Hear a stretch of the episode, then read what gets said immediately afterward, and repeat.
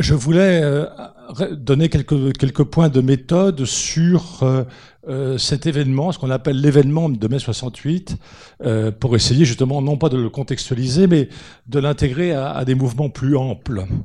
comme vous le savez, tout, enfin vous l'avez certainement vu, si vous tapez mai 68 sur Internet, vous arrivez à des, à des centaines de milliers en français, en anglais, en italien, en allemand, etc., en chinois, en mexicain, des centaines de milliers d'articles, de mémoires universitaires, de thèses universitaires, de bouquins collectifs, d'essais individuels. C'est considérable, c'est considérable.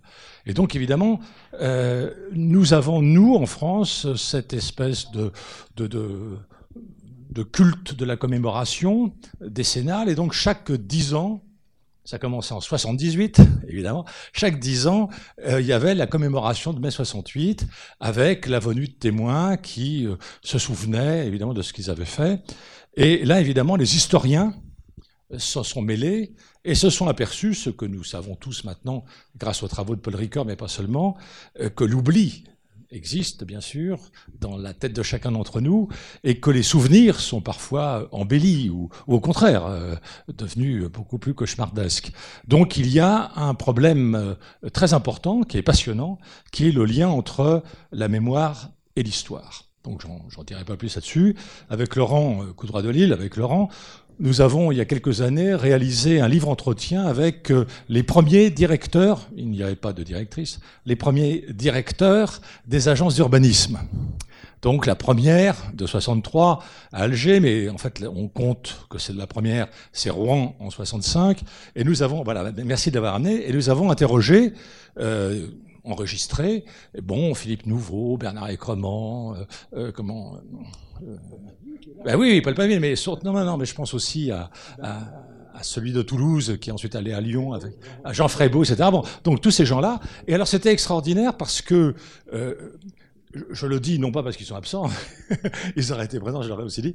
Euh, ce, qui est, assez extraordinaire, c'est que à la question quelles étaient vos lectures à l'époque, quelles étaient vos références, ils mentionnaient des auteurs qui n'avaient pas encore été publiés au moment même où il l'évoquait. Vous voyez, donc c'est pour vous dire que la, la mémoire, euh, évidemment, euh, est, est, sélective et, et, bien sûr euh, quelque peu orientée. Elle est un peu orientée par la manière dont la société, dans son ensemble, raconte un événement.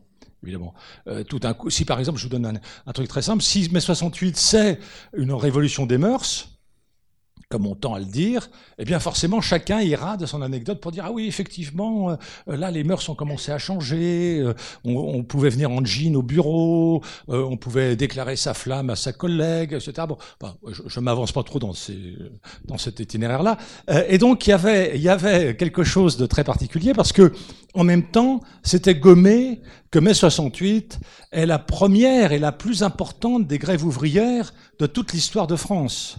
9 millions de grévistes. C'est pas rien, ça. C'est quelque chose de massif. Alors, il y a euh, deux, ouvrages que j'ai pris plaisir à, à relire ce week-end, qui m'avaient beaucoup marqué il y a déjà pas mal d'années. Euh, un ouvrage d'un, c'est des ouvrages américains, hein, de Paul Rabineau, c'est un ouvrage magnifique, R-A-B-I-N-O-W, d'un élève de Michel Foucault, et qui raconte l'histoire de l'urbanisme en France de la pensée urbanistique en France. C'est paru chez Michel Chastel en 2006. C'était paru au MIT Press en 1989. Vous voyez, pour vous dire qu'il y a tout un, écart assez impressionnant entre la parution en langue originale et ensuite euh, sa traduction. Et lui, euh, il met le paquet sur euh, deux choses importantes pour lui. Euh, c'est le mouvement social, il pense que sans, si on laisse le mouvement social à côté, on ne peut pas comprendre les grandes étapes de la constitution de ce qu'on appellera l'urbanisme par la suite. Et euh, l'autre élément pour lui essentiel, ce sont les colonies. On ne peut pas comprendre l'histoire de France métropolitaine sans l'intégrer à l'histoire de l'empire colonial. Et ça, c'est excessivement important parce que euh, les Français, eux, découpent, thématisent, périodisent, géographisent, sais pas si ça existe tout ça, mais bon, euh, c'est-à-dire que tout d'un coup, on va parler peut-être un peu de l'Indochine, mais on parlera pas de l'Algérie au même moment, vous voyez. Et, donc, on met de côté un peu le fait colonial. Or, ce dont on va parler maintenant, avec des témoins, et j'espère qu'ils réagiront peut-être là-dessus, se situe après la Seconde Guerre mondiale, qui est ô combien euh, terrifiante, meurtrière, 50 millions de morts au minimum, et puis euh, la guerre d'Algérie qu'on n'appelait pas guerre, comme vous le savez, hein, mais opération de pacification. Et donc là, il y a vraisemblablement quelque chose de très très original que Paul Rabineau analyse, c'est comment des hauts fonctionnaires ou des fonctionnaires euh, diplômés de l'école d'outre-mer vont se retrouver ensuite euh, sur des terrains euh, franciliens, par exemple. Euh, avec peut-être la même méthode, les mêmes ambitions, les mêmes objectifs que lorsqu'ils étaient dans l'administration coloniale. Donc c'est une démarche très intéressante. L'autre ouvrage qui que j'ai relu avec énormément de plaisir, c'est le livre de Christine Ross, R-O-2-S. Enfin, il y en a deux.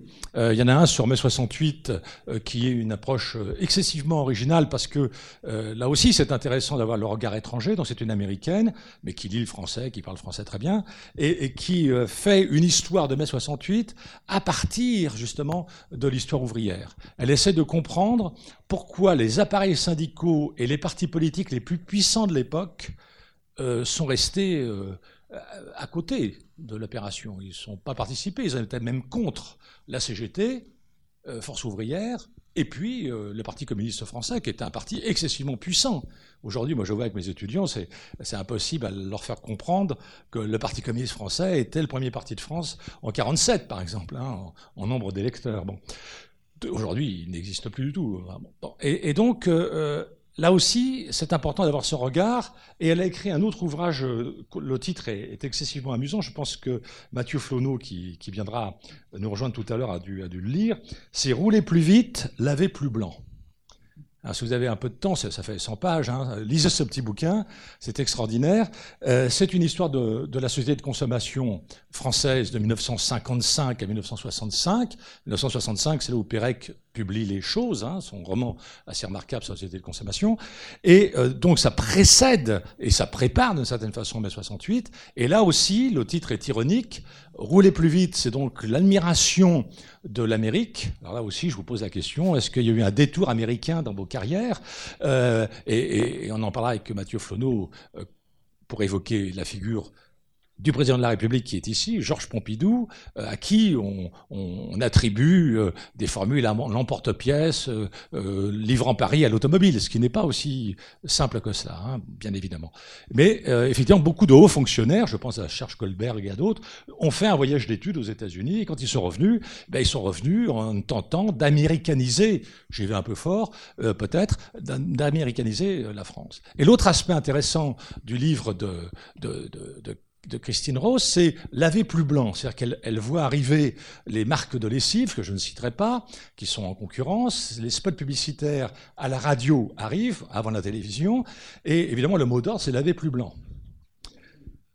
Et au même moment, il y a la torture blanche, c'est-à-dire la torture non dite par euh, Massu et par d'autres en Algérie.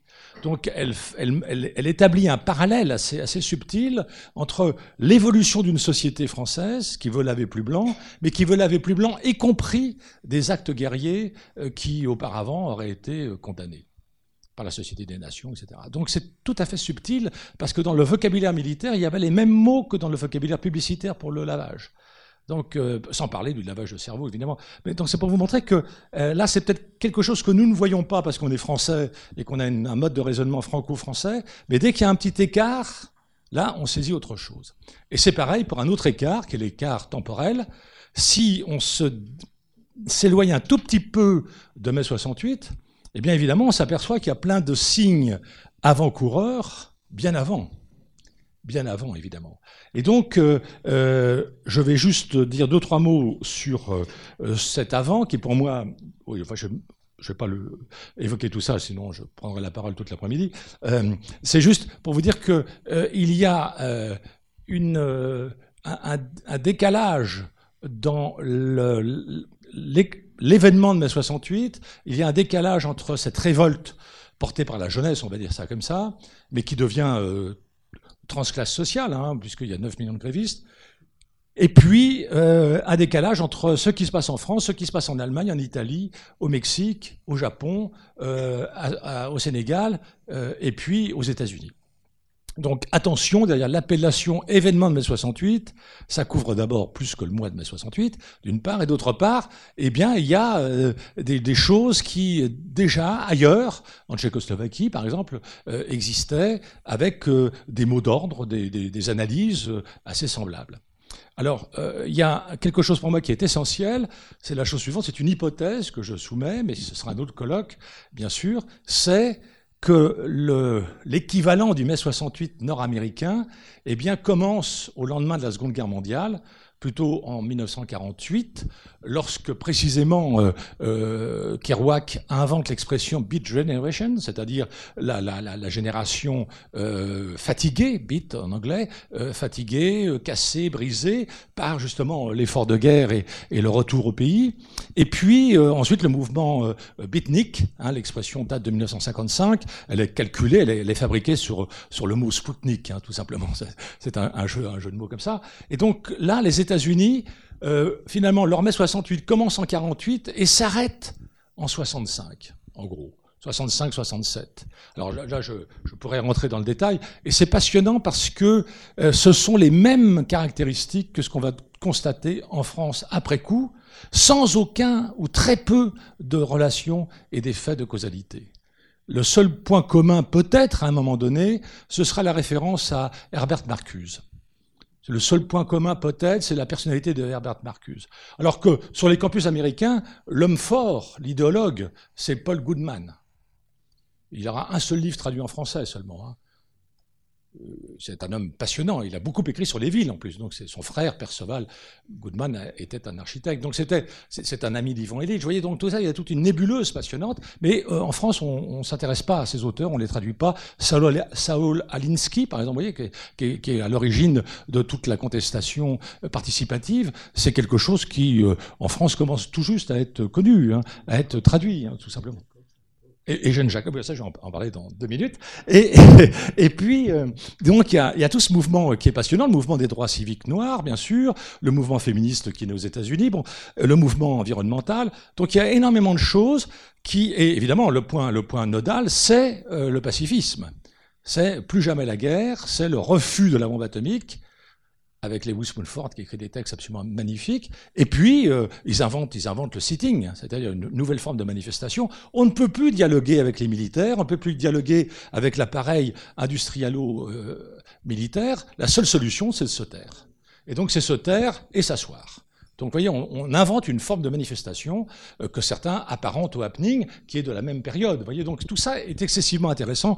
Je, ne rentre pas plus dans le détail, malheureusement, parce que ça me passionne, mais, je laisse euh, peut-être euh, nos invités réagir là-dessus. Alors, il y a quelque chose de passionnant, c'est la, la, publication par trois femmes de trois ouvrages majeurs aux États-Unis en 61.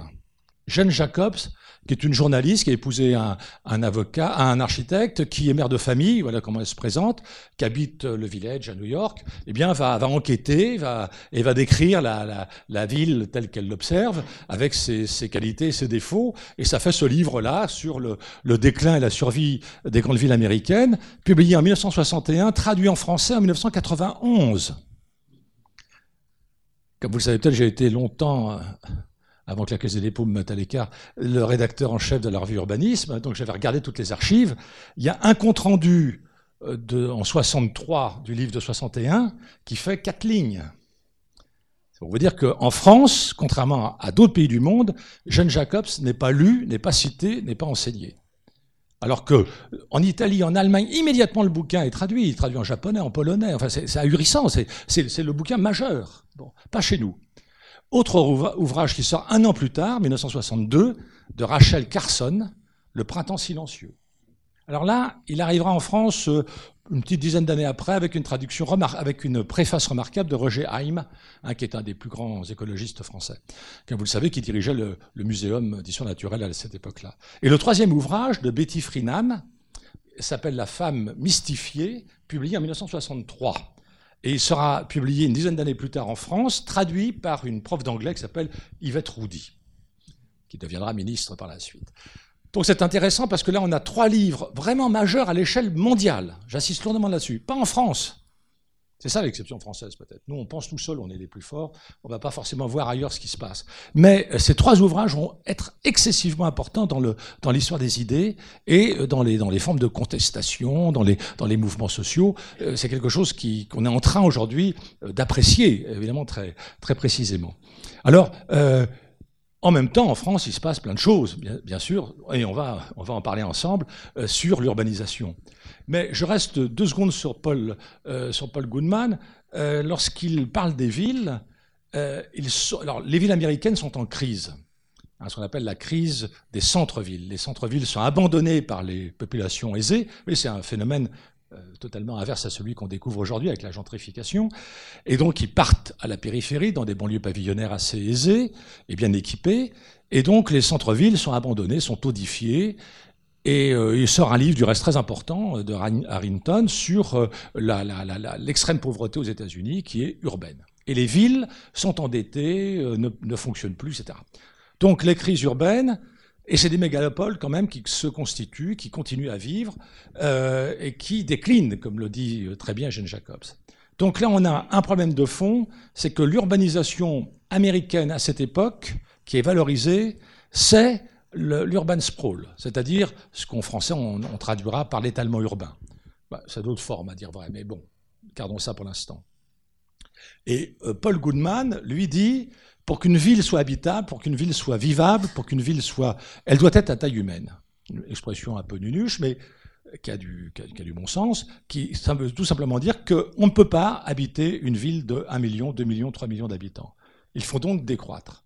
Et donc si une ville a 3 millions d'habitants, on ne va pas évidemment les assassiner pour arriver à 300 000, mais on va découper ce territoire en plusieurs sous-municipalités qui auront chacune leur autonomie budgétaire, fiscale, etc. Donc vous voyez, il y a une espèce de décroissance urbaine qui est envisagée par ces théoriciens à cette période-là. Et nous, en France, lorsqu'on vante l'Amérique, n'oubliez pas le livre Le défi américain de GGSS, hein, c'est au contraire de dire euh, l'urbanisation américaine, ils sont en avance par rapport à nous, ils préfigurent ce que la France va devenir, c'est-à-dire des villes millionnaires, et les villes nouvelles sont prévues comme étant millionnaires en l'an 2000 chacune. Et euh, cette idée est très importante parce que euh, le modèle américain, c'est autoroute urbaine, centres commerciaux et gratte-ciel. Et les trois vont arriver en France. Et évidemment, ils connaîtront des destins euh, chahutés, comme vous le savez. Je m'arrête parce que sinon, je continuerai longuement. Euh, et donc, je, je alors on va prendre la, bah, parole à chacun dans, dans l'ordre comme ça. C'est un peu nunuche, mais il n'y a pas d'autre solution. Donc, je suis ravi de retrouver Paul, Paul Pavie, qui, euh, à l'époque où j'étais à Urbanisme, m'a beaucoup aidé, en particulier pour euh, le numéro sur Istanbul, donc d'Habitat 2 en 1996, qui a été donc à l'IAURP, qui ne s'appelait pas l'IAU, en 1964. Alors, prends, le micro parce que J'ai commencé mai 68, pour moi c'est en 40, 65, euh, quand je suis rentré à l'IEVRP. Euh, voilà, donc je suis rentré dans une euh, institution qui, qui était naissante, qui avait été mise en place par Paul Delouvrier, et qui était structurée de manière assez, assez simple, trois, trois directeurs, euh, une directrice des services généraux, qui était Madame Zins, et qui avait comme particularité euh, de connaître personnellement Paul de Louvrier, puisque ils avaient une histoire commune, enfin une histoire politique commune en Algérie. Et, donc, c'était une femme qui avait toute la confiance de Paul de Louvrier, ce qui, par rapport à la gestion de la de, la mission était, était une grande garantie pour Paul Delouvrier. Puis il y avait deux directeurs techniques, l'un qui regroupait un certain nombre de services chacun, euh, l'un qui s'appelait Michel et qui s'intéressait plutôt au développement urbain et à l'urbanisme sous forme de euh, planification urbaine et donc qui, a très vite eu comme responsabilité euh, un service composé avec euh, un nombre important d'architectes et d'ingénieurs. Et puis le troisième directeur s'appelait Serge Goldberg, et c'était un homme qui a été cité tout à l'heure, qui avait été aux États-Unis et qui avait une très grande culture euh, sur, le plan, sur le plan scientifique et qui donc dirigeait des équipes de chercheurs. voilà, voilà ce qu'était à peu près l'IAURP à, à l'époque et dont le, principe. Je suis ingénieur de formation, travaux publics, donc euh, de loin, et j'avais fait l'Institut d'Urbain à Paris, qui me donnait quand même un minimum de justification pour être candidat. Voilà, donc euh, comment je suis arrivé? Euh, Le premier travail que j'ai fait, c'est un travail assez extraordinaire.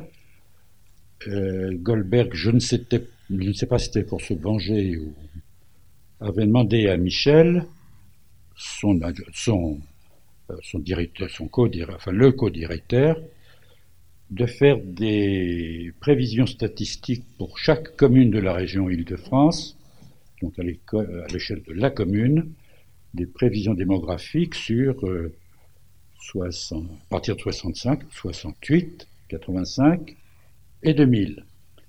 Et comme j'arrivais, c'est le travail qu'on m'a demandé de faire la seule question que j'ai osé poser, c'est est-ce que vous connaissez déjà l'addition qu'il fera que je trouve?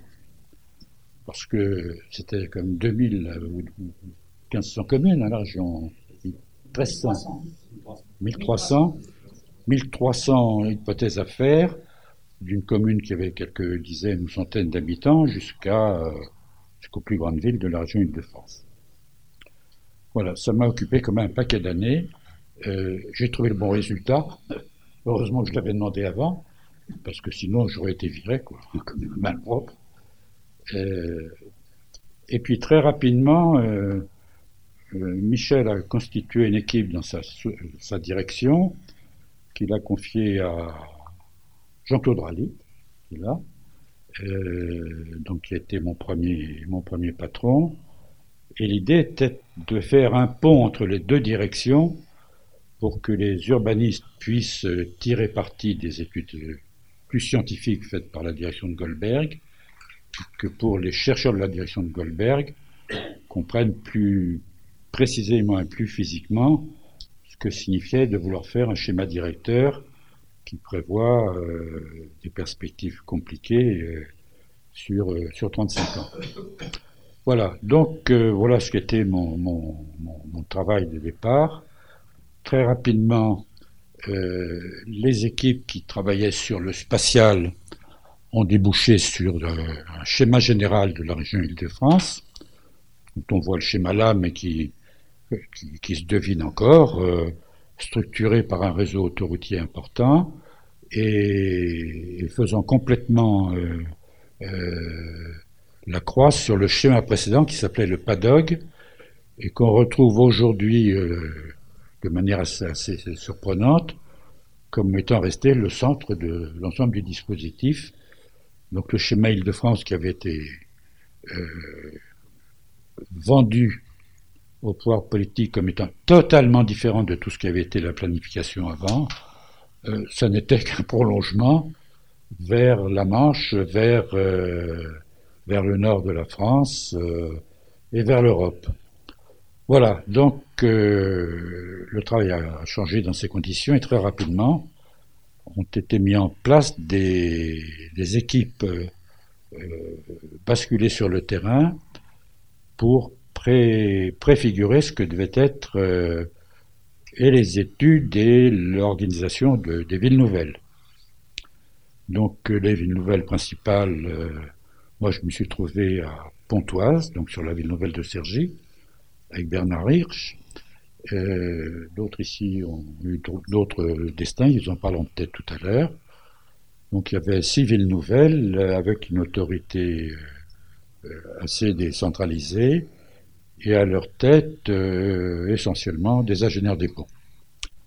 Voilà ce que je voulais. Mai 68, j'étais à l'IURP parce que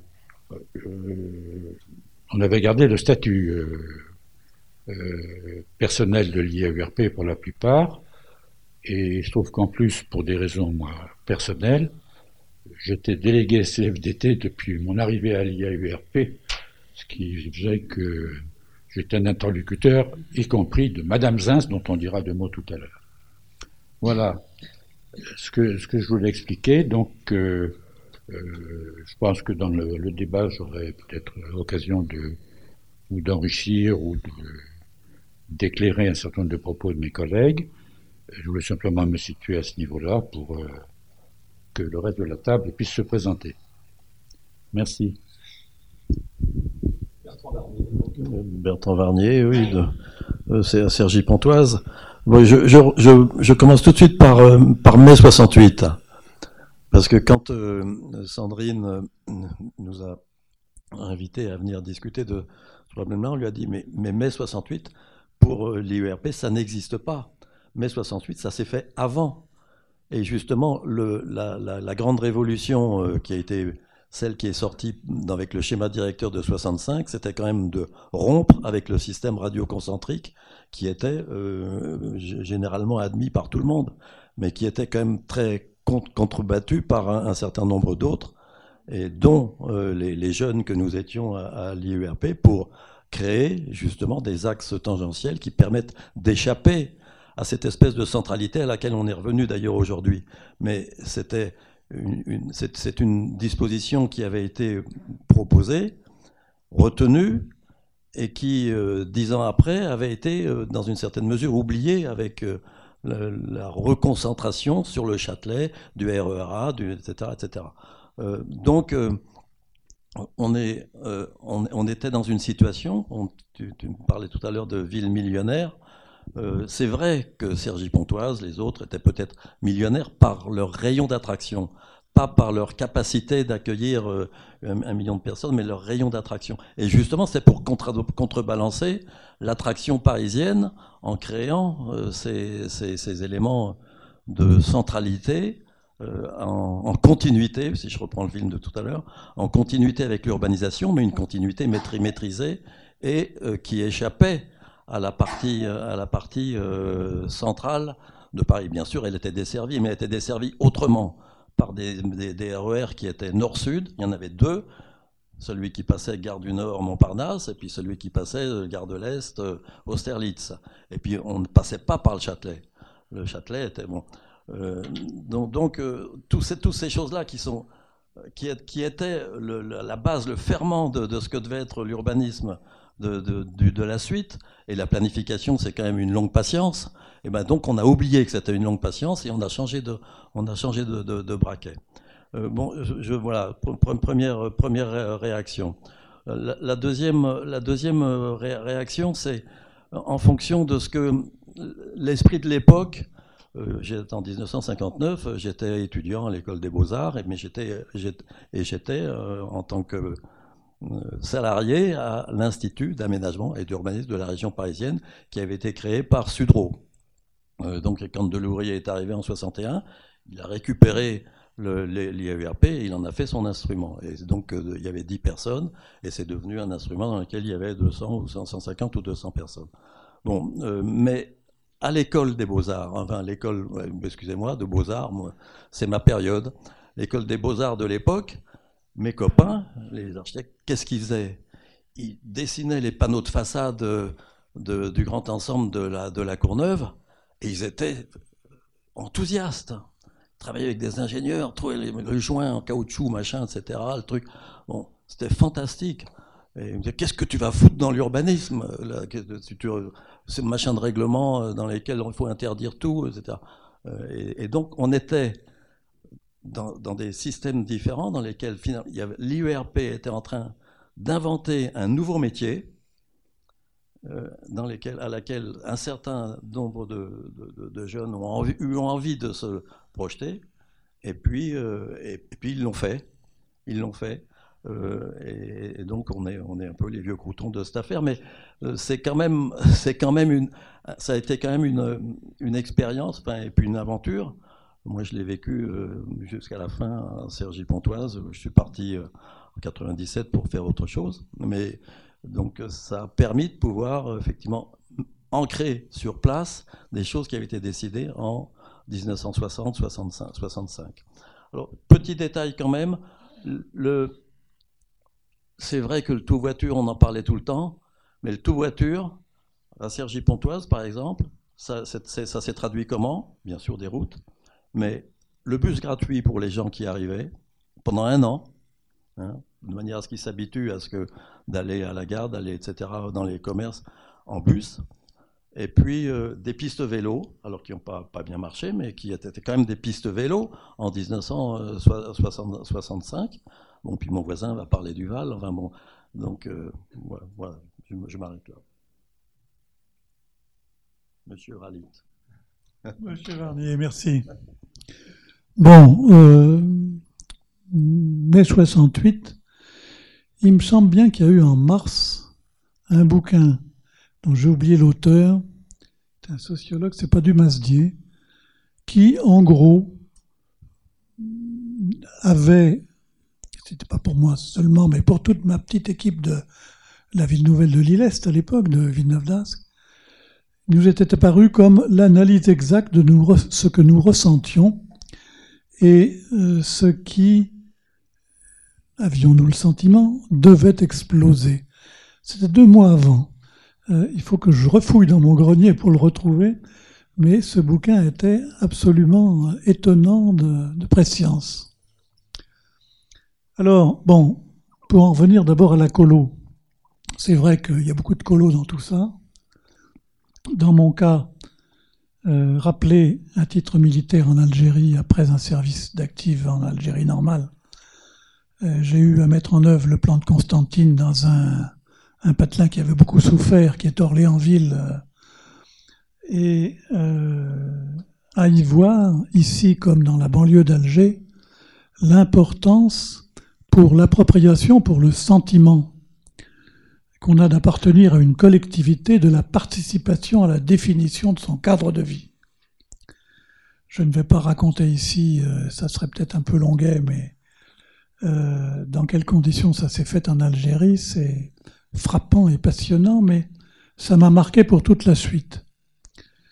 Euh, après l'indépendance, après avoir transmis mes dossiers aux nouvelles autorités, ma femme ayant envie de de marcher dans l'herbe humide et dans la neige. On est allé à Gavarnie, on est tombé dans le refuge là-haut sur un ingénieur des ponts qui était le patron de la recherche des, ministère de l'équipement qui m'a dit, dis donc toi, tu me racontes un truc, tu vas aller voir Jean Millet. C'est qui ça?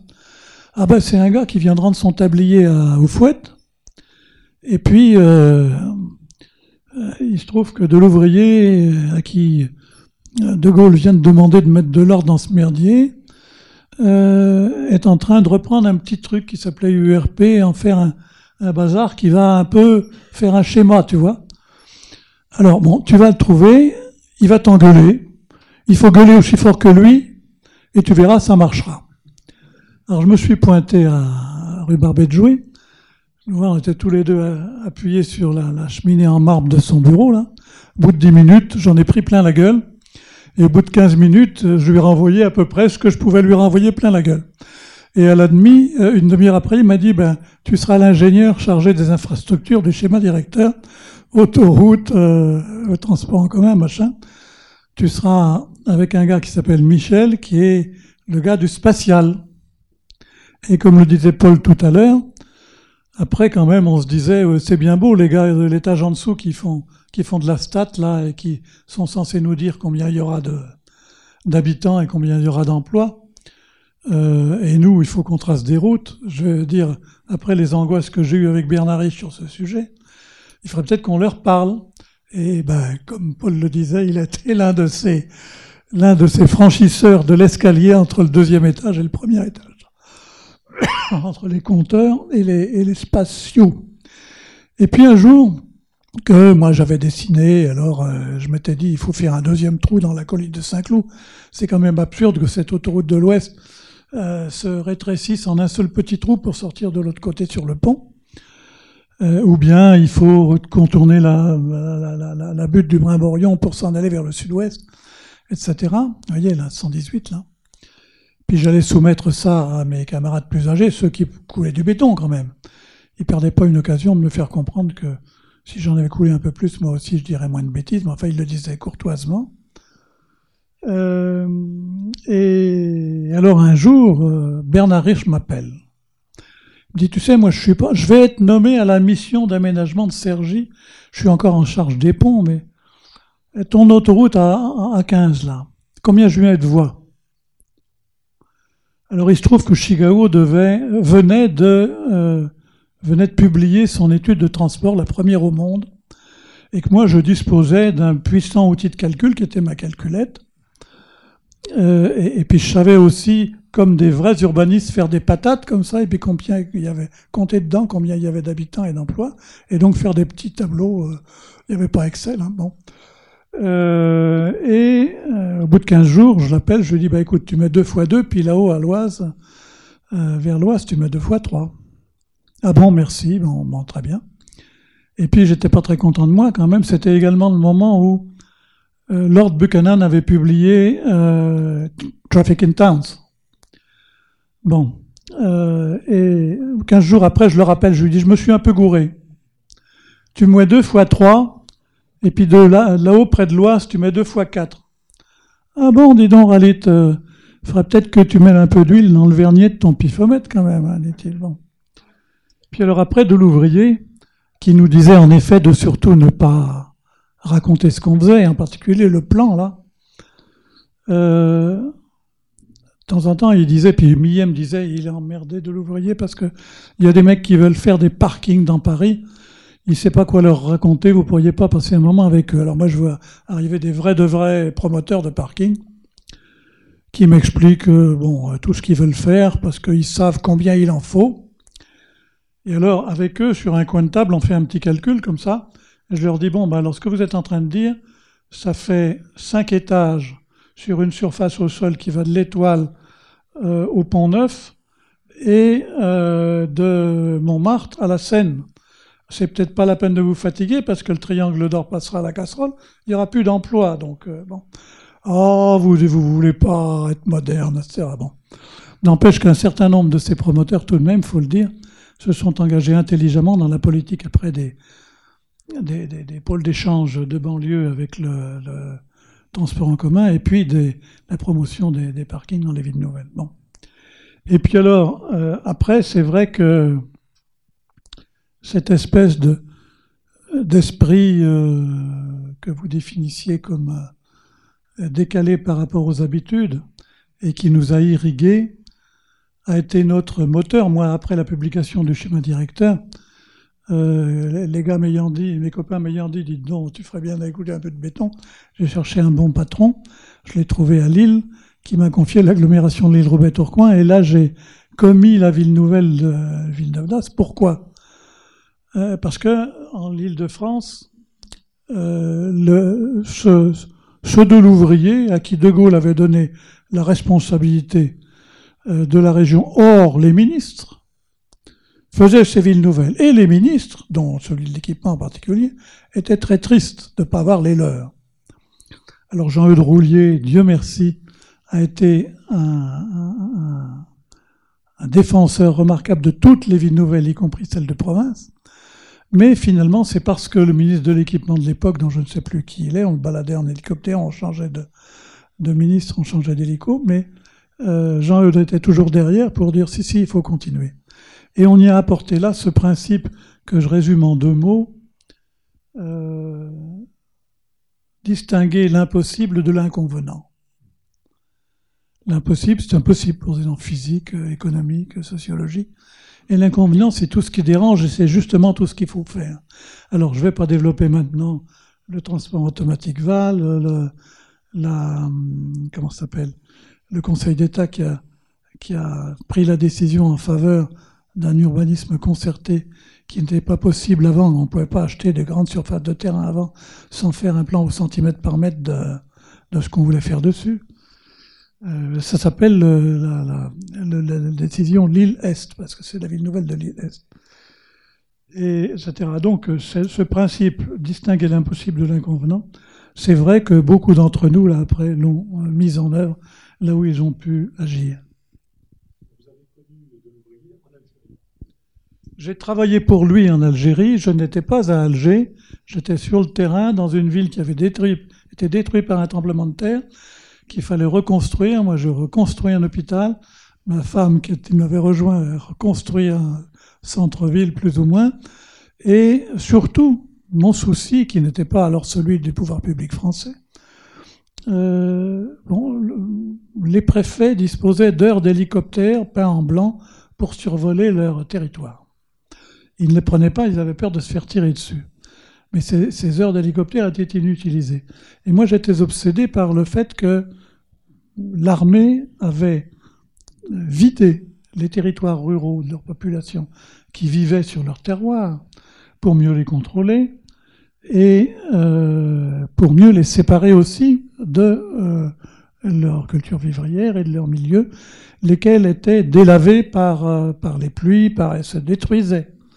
Et donc j'avais essayé dans le département d'Orléansville de reconstruire un plan d'aménagement rural euh, que euh, avec ces hélicoptères du préfet. Euh, ce qui avait un gros avantage.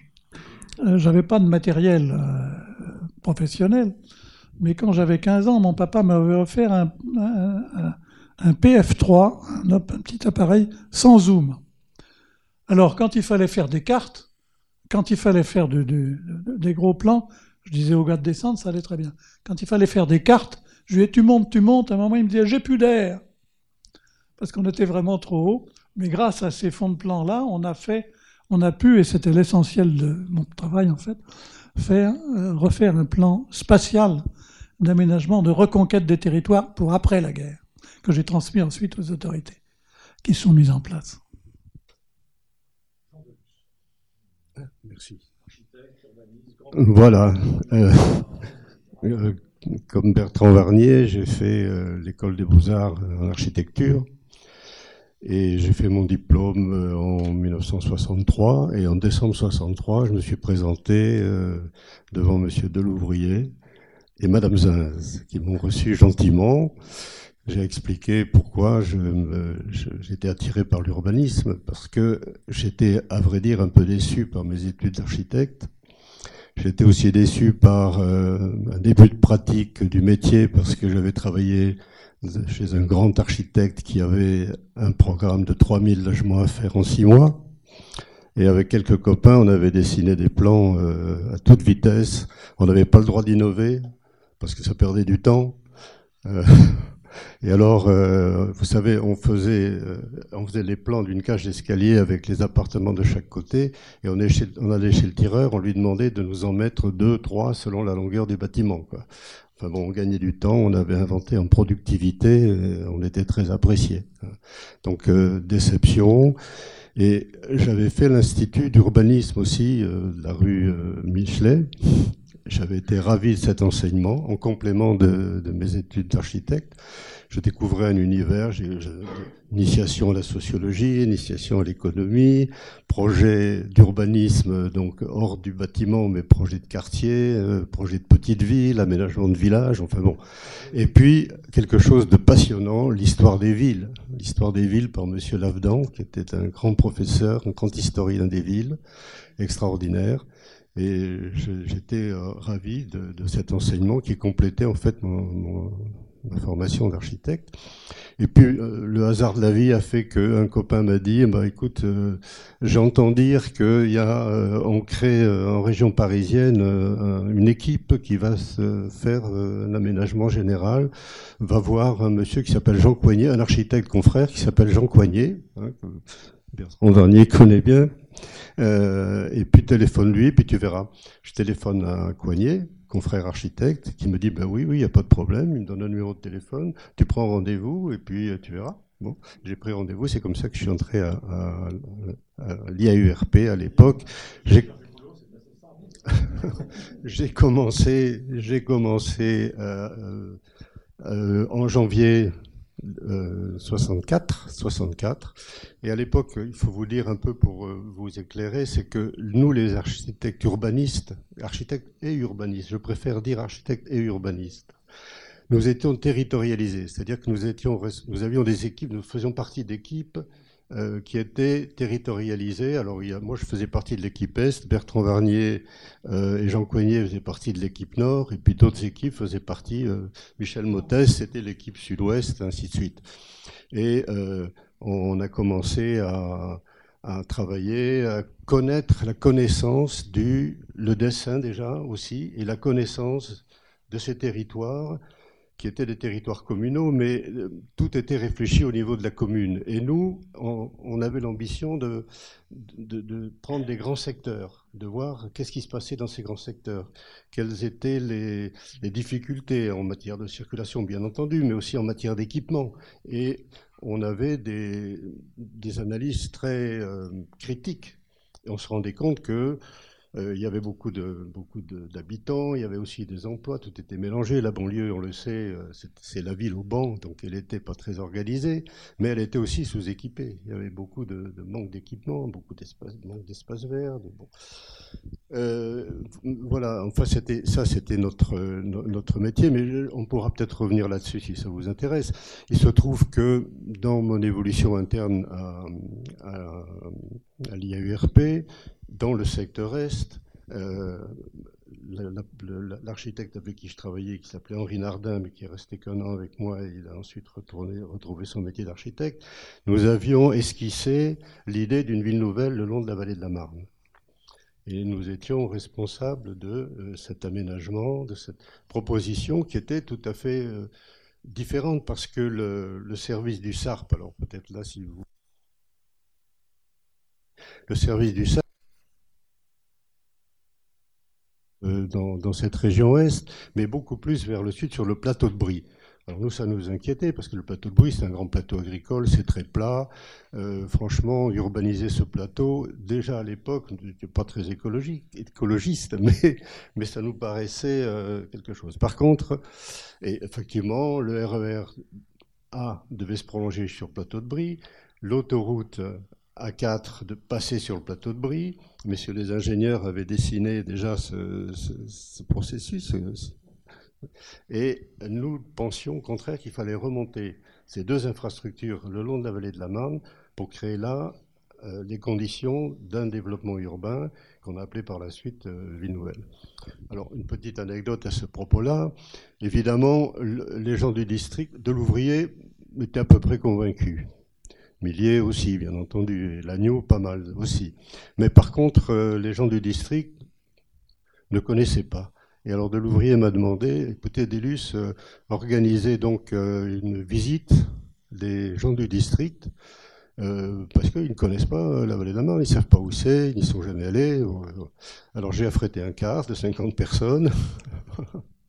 J'avais fait un itinéraire qui évitait toutes les routes, toutes les routes importantes, qui passaient par des petits endroits euh, que les gens ne, connaissaient pas, mais qui permettaient de visiter le château de Champs, le château de Guermantes, le château de Jossigny, et tout le monde était euh, surpris, découvrait que dans cette région ouest, il y avait aussi un passé historique, euh, surtout il y avait un site un très beau site avec la vallée de la Marne, la, des, vallons, des, forêts, des forêts, la forêt d'Armainvilliers tout au sud, une très belle forêt, la forêt de Crécy, euh, les boucles, on allait jusqu'aux boucles de Jablin avec un magnifique espace euh, qui à l'époque était exploité par des carrières, mais qui, qui, avait vocation à devenir un site de loisirs. Et alors, dans la visite s'est très bien passée, les gens découvraient. On s'est même rendu compte avec euh, Monsieur Delouvrier que un certain nombre de gens du district, qui étaient des élus du coin, n'étaient jamais venus là. on n'y allait pas. Je sais pas où ils allaient, mais on n'allait pas là.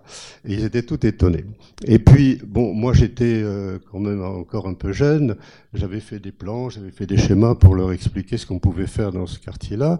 Et puis j'appelais ces gens Monsieur et Madame. Euh, et puis, alors de l'ouvrier me fait signe, il me dit Délus, euh, euh écoutez, ne les appelez pas Monsieur et Madame, appelez-les appelez-les Président.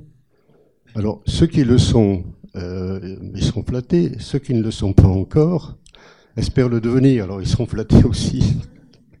bon, je m'arrête là parce que... Ah si, simplement, je voulais, pour amorcer peut-être la suite, vous dire que par la suite, ma carrière a évolué aussi au sein de l'Institut. Je, n'ai pas dévié vers les villes nouvelles, je suis plutôt resté au sein de l'Institut. Mais dans une période, au moment justement où on mettait au point le schéma directeur, il se trouve que on m'a demandé, enfin mes patrons m'ont demandé, donc euh, de l'ouvrier Millier et l'agneau, m'ont demandé de faire le dessin du schéma directeur, d'entreprendre le dessin du schéma directeur. Euh, il faut dire aussi, pour être honnête, que euh, un de mes collègues qui, s'appelle Michel Mottez et qui a ensuite a été responsable de la ville nouvelle d'Evry, euh, il avait été chargé de commencer le dessin. Il avait commencé le dessin, je dois le dire. Euh, J'ai pris la suite, mais il n'y avait pas grand-chose. Il avait vraiment euh, très très peu. Il a choisi l'échelle, enfin des choses comme ça. Et il est tombé malade. Et moi, on m'a demandé de prendre la suite. Et en fait, j'ai été amené à dessiner la totalité du dessin que vous voyez là. C'est évidemment un tirage, mais euh, on n'a pas retrouvé le dessin de base qui a été entièrement fait à la main. À l'époque, on n'avait pas d'ordinateur. Hein, euh, j'avais pas, euh, c'est moi qui dessinais, c'est pas, je pouvais pas confier ça à des dessinateurs parce que chacune des tâches, chaque carré, chaque couleur, chaque hachure a été décidée euh, avec l'accord de Monsieur Millier, de Monsieur Lagneau, de Paul de Louvrier, qui, qui quand même regardait ça d'un peu, d'un peu loin. Mais effectivement, j'ai été amené à dessiner la totalité de ce document. Et peut-être après, on pourra revenir sur la suite, hein, sur la présentation ah bon, maintenant Alors, ah oui, mais ça risque d'être un peu long. Ça risque d'être un peu long. Euh, puis ça, c'est mes heures de gloire. Donc, euh, euh, le schéma directeur a été terminé en juin 65. Et de l'ouvrier voulait, avant de, de, le rendre public, le présenter euh, au chef de l'État, au général de Gaulle. Et bon, on a discuté euh, comment, sur quel processus, sur quelle base. Euh, le, le, schéma lui paraissait un peu trop petit, enfin pour expliquer, il n'est pas aveugle, le général de Gaulle, sûrement pas, il n'était pas aveugle, mais ça lui paraissait un peu confus pour, à partir d'un plan comme celui-là, pour bien faire comprendre le contenu du schéma. Et alors, on, a décidé euh, de faire un document, d'abord beaucoup plus grand, c'est-à-dire que ça, c'est un document au 100 millième, et on a dessiné le même document au 50 millième, c'est-à-dire la surface quatre fois celle-ci. Euh, comment, comment présenter ça?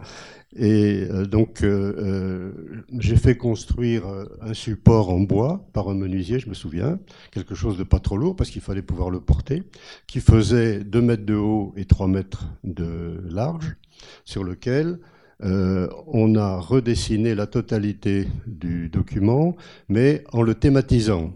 Alors les thèmes étaient les suivants. Le premier, c'était une image de l'agglomération actuelle. On avait coloré les zones urbaines, euh, enfin un certain de choses, les autoroutes existantes, ainsi de suite. Il n'y avait pas encore les RER. Euh, et euh, ça, c'était le premier, le premier schéma. Le deuxième, c'était la, tâche urbaine, c'est-à-dire ce qui était l'agglomération qu'on conservait, les parties qu'on étendait ou qui étaient déjà en cours plus ou moins, et puis des hachures avec deux, euh, types de hachures, celles qui euh, concernaient les villes nouvelles, qui étaient des hachures fines, parce que là les décisions étaient déjà quasiment prises, et des hachures plus larges, indiquant que dans le futur, on pourrait défendre, soit étendre les villes nouvelles, soit euh, étendre certains quartiers euh, ailleurs, et même mettre des villes nouvelles potentielles qui par la suite ont été abandonnées, comme Mantes, Sud, à l'est de Paris. On pourra peut-être y revenir si le, sujet vous intéresse. Le, troisième panneau, c'était les infrastructures de transport, c'est-à-dire les autoroutes existantes et nouvelles, les RER e qu'on proposait, les schémas qu'on proposait qui n'étaient pas du tout celui dont on discute aujourd'hui.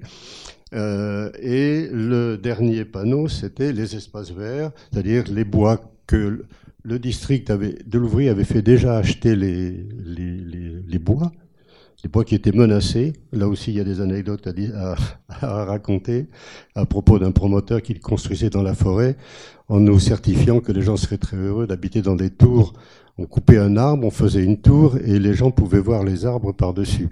Hein. Quand on a vu ça avec des louvriers, on, s'est dit euh, quand même, hein, on peut pas aller jusque-là. Donc il a fait acheter le bois par le, il s'agissait du bois Notre-Dame, il l'a fait acheter par le district immédiatement. Euh, donc euh, j'en reviens donc à la présentation du général de Gaulle. Tous ces panneaux s'enroulaient on connaît plus le rhodoïde, mais le rhodoïde, c'était un papier très transparent sur lequel on pouvait en dessiner, on pouvait coller des, des, des papiers collants dessus.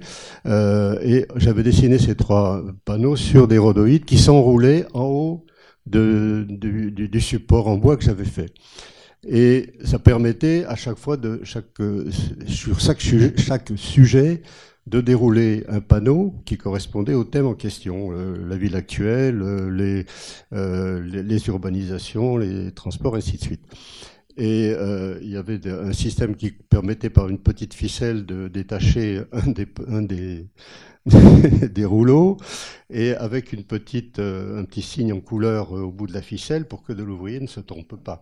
Et il était très inquiet parce que quand euh, on attendait que le général de Gaulle arrive et on était avec son aide de camp dans la pièce adjacente à son bureau, et de l'ouvrier était là, il, voyait, il piétinait, il me disait Délus, vous croyez que ça va marcher Vous croyez je vais y arriver Vous pouvez essayer, regardez, c'est très facile. et j'ai vu mon grand patron, grand homme, euh, je, le, voyais un petit peu comme, comme un étudiant en train de préparer son passage. il paniquait pas, mais enfin, il était bien inquiet. Hein. Et puis, c'était Jacques Michel qui portait le panneau avec moi. Jacques Michel, c'était donc le directeur des études d'urbanisme, comme on vous l'a déjà dit. Et avec Jacques Michel, nous avons transporté le panneau dans le bureau du général de Gaulle.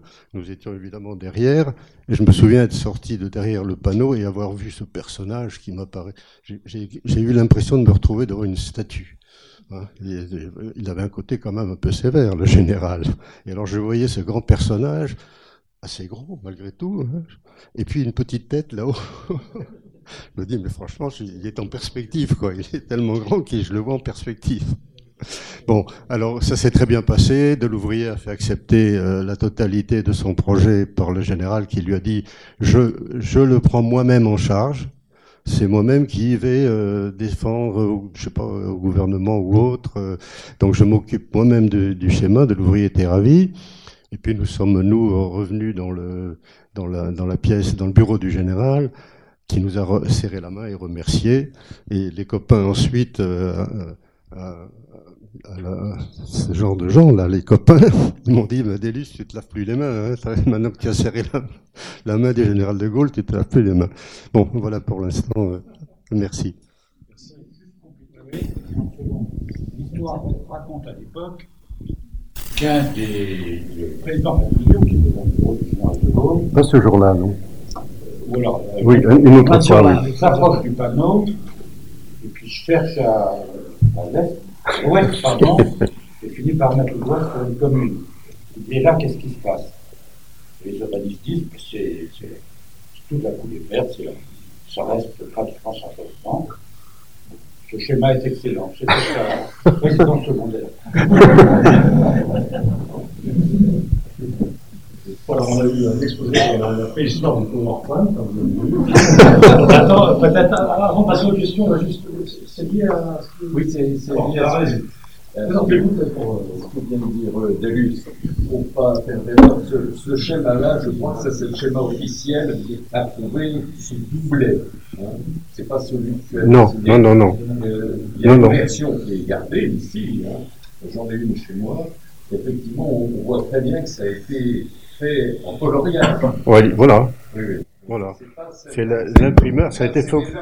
Le schéma et le Darwin doublet. Non, non, non, qui a non, été non, présenté. non, non, non, je suis désolé, c'est le vrai schéma de 1965. Non, non, c'est pas Ah celui-là. non, non, je suis désolé, non. Ah bon? Ah non, Ben non. écoute, euh, D'ailleurs, celui de doublé date de 74. Et celui-ci, c'est l'original. Oui, c'est un original imprimé. C'est-à-dire que C'est possible, hein. Mais le- schéma, le vrai schéma que tu as fait, il n'est pas tout à fait celui-là. C'est c'est celui qui est conservé dans les archives ici et qui effectivement a été imprimé, mais où on sent très bien qu'il y a la patte du dessinateur. Là aussi. hein, euh, Non, là c'est des aplats, c'est des enfin, aplats. là, je, je, je sais pas. Alors là, je, je suis dépassé. Mais c'est Non, pas. non, je- j'en suis presque contre, sûr, hein. Ce dont je suis certain, c'est que c'est pas le schéma euh, doublé. Le schéma doublé a été fait, a été publié hein, en il y a des- 1974. C'est lui qui a été rendu officiel, c'est lui qui a remplacé le paddock, c'est pas celui-là. Voilà. Oui, celui-là n'a jamais été approuvé Non. à proprement parler. Il hein. Il n'a pas été approuvé officiellement. Ensuite, alors, on a vécu les épisodes de 68 et tout ça, donc. euh, Très bien. On reviendra l'authenticité. C'est bien, maintenant je vais demander à Jean-Michel de Vincent qui est euh, le Benjamin. Alors comment est-il arrivé à puis, euh, Alors, d'abord, je suis pas arrivé à l'IURP. D'abord, je suis je suis vraiment le Benjamin. J'avais 20 ans en 68. Euh, je me suis bien demandé d'ailleurs euh, ce que j'allais euh, pouvoir dire qui puisse vous intéresser. J'ai pensé que la meilleure façon, c'était d'utiliser ce que je fais depuis quelques années maintenant. J'interviewe ces braves gens là. Je les ai tous passés devant la caméra pour essayer de leur faire dire des choses qui vont disparaître. Parce que la mémoire est peut-être faillible, mais quand elle n'existe pas, elle n'existe pas. Voilà, donc je pensais que ce qui était intéressant, c'était de vous raconter l'état d'esprit de tout cela. Euh, et j'ai euh, quatre anecdotes pour ça, qui sont forcément personnelles. Euh, la, la première, c'est que tous, tous ces gens qui parlent là, et ceux qu'on a vus ce matin dans le film, sont des gens qui ont fait la guerre ou qui l'ont subie. Et leur, leur motivation profonde, c'est faire la paix. Et faire la ville, fabriquer la ville dans la paix. Euh, je vais vous raconter une petite anecdote qui illustre ça. Euh, J'avais 7 ans, j'habitais la banlieue d'Alger quand mon institutrice nous a dit un mercredi, pour vendredi, à l'époque le mercredi c'était le jeudi, hein, euh, pour vendredi, vous allez dessiner une ville. Et là, la classe s'est figée. Elle s'est figée parce que ça faisait quelques mois que la guerre avait été déclarée. Et tout à coup, cette femme qui devait avoir une trentaine d'années nous a offert un instant de paix. Et on a tous ressenti ça. Et non seulement elle nous a offert cet instant de paix, mais elle nous a dit implicitement, si vous voulez, vous pouvez être maître de votre destin. Vous pouvez dessiner votre ville. Et ce truc-là, euh, je l'ai ressenti après, quand j'ai débarqué à Cergy-Pontoise bien plus tard, en 72, je me suis aperçu qu'ils avaient été tous impliqués dans la guerre. Euh, la deuxième chose que je voulais vous dire, c'est que fin 67, c'est cinq mois avant mai 68, j'étais en classe préparatoire aux grandes écoles, en maths PA. C'était 5 demi, j'ai été viré à la fin du premier trimestre par ma prof de mathématiques qui m'avait envoyé au tableau pour me faire résoudre une équation du premier degré à une inconnue, c'est-à-dire à peu près ce qu'on demande à un élève de sixième.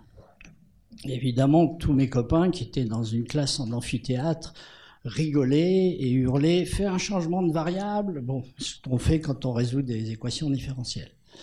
Et je me suis retourné vers eux, j'avais ma craie à la main, comme ça, je me suis retourné vers eux en souriant parce que c'était rigolo et en haussant les épaules pour qu'ils arrêtent. Et elle, elle était là, elle l'a pris pour elle. J'ai été viré avec comme motif rayonner de son professeur en haussant les épaules, ne pourra jamais être un ingénieur. Euh, J'ai appris là à la fois la, la médiocrité et euh, les privilèges. Cette dame était en fait avait comme seul mérite d'être la secrétaire de l'association des polytechniciens euh, et la fille d'un des polytechniciens. Euh, au mois de mai, mes copains organisaient un tribunal. C'était un amphi. En bas, il y avait elle avec euh, tous les profs, la brochette de profs et le proviseur. Euh, et ils m'ont installé en haut avec mission de la boucler. Et pendant une heure, une heure et demie, je sais plus, ils l'ont tellement invectivée qu'elle s'est fondue en larmes. L'objectif, c'était de la faire démissionner parce qu'on ne vire pas un prof de prépa à cette époque. Et ben, l'année suivante, elle est restée, mais les cours de maths ont été facultatifs. Il a fallu un an de plus où elle avait personne dans son cours pour qu'elle soit virée. Ça, c'est euh, cette médiocrité-là, ces privilèges-là, ces rigidités-là, c'est ce qu'ils se sont payés en tout premier. Et ils avaient probablement 25 ans, là, les uns et les autres. C'est-à-dire, c'est des gamins qui ont attaqué euh, le sujet par la face nord en hivernale.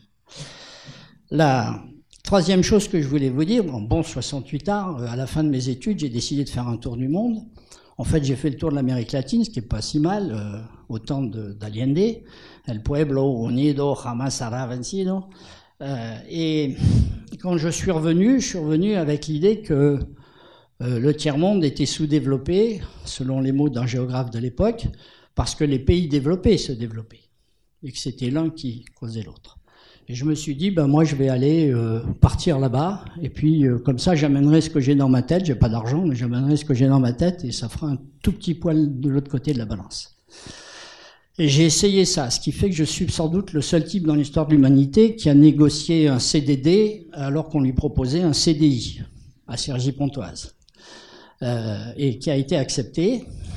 J'ai fait mon stage puis ce CDD. Et à la fin, Bernard Hirsch, qui était donc le directeur général et qui m'avait placé auprès de Bertrand Varnier, auprès de qui j'ai travaillé dix ans, euh, Bernard Hirsch m'a dit Bon, Vincent, maintenant, il faut vous décider. Et là, euh, euh, il a eu un mot fatidique il a dit Je n'ai qu'une seule chose à vous dire, il faut balayer devant sa porte. Et c'était, pour moi, c'est resté l'utopie réaliste. C'était vraiment le cœur de l'état d'esprit de toute cette bande de gens qui visaient très très loin, très très fort, très en avant dans le temps, mais avec le souci de faire des choses qui soient opérationnelles et qui puissent se réaliser. On a fait, on a inventé tous ensemble euh, la maîtrise d'œuvre urbaine et euh, Bertrand, avec deux autres, a créé les ateliers de maîtrise d'œuvre urbaine qui aujourd'hui encore sont des espaces de liberté et de décision absolument fabuleux. Cette année, de son fait, on a comme sujet, en toute modestie, la vie dans les métropoles au XXIe siècle. En gros, c'est euh, si on se refaisait un petit coup de réflexion sur le schéma directeur, euh, c'est à peu près ça.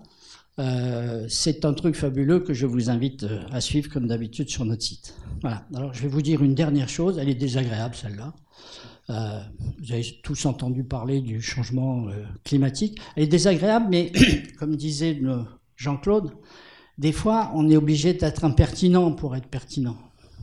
Voilà, on essaye d'être pertinent et du coup on devient impertinent. C'est pas le même mot que tu as employé, mais c'est la même chose. Oui, l'impossible et l'inconvenant, euh, que j'ai bien entendu chez lui quand je l'ai enregistré. Euh, on a tous entendu parler, tout le monde ici, du changement climatique. Il y a un thermomètre de ce changement climatique qui est à Mauna Loa. Mauna Loa, c'est l'endroit où le professeur d'Al Gore, dans les années 50, s'est installé pour mesurer tous les ans, comme Copernic. hein. Tous les ans, il a mesuré la concentration de gaz à effet de serre. Et ça lui a survécu, ça existe encore. Je ne sais pas si vous le savez, mais au mois d'avril, donc le mois dernier, la dernière mesure effectuée, c'est 411 parties par million. À 415, on franchit le 1,5 degré, on déclenche le 1,5 degré. C'est pour dans 18 mois, 2 ans. Et à 450, on franchit de façon irréversible les 2 degrés Celsius. C'est pour les années 2030. C'est quelque chose dont tout le monde parle tout le temps. Euh, eh ben, dans les chiffres clés de la région Île-de-France 2017, de l'IAU fait en collaboration avec l'INSEE et la Chambre de commerce et d'industrie d'Île-de-France, il n'y a pas un mot de ce sujet-là. C'est juste. Je n'en doute pas une seconde, mais si nos petits camarades là, qui sont là, avaient évité les sujets qui fâchent, on n'aurait jamais fait ça.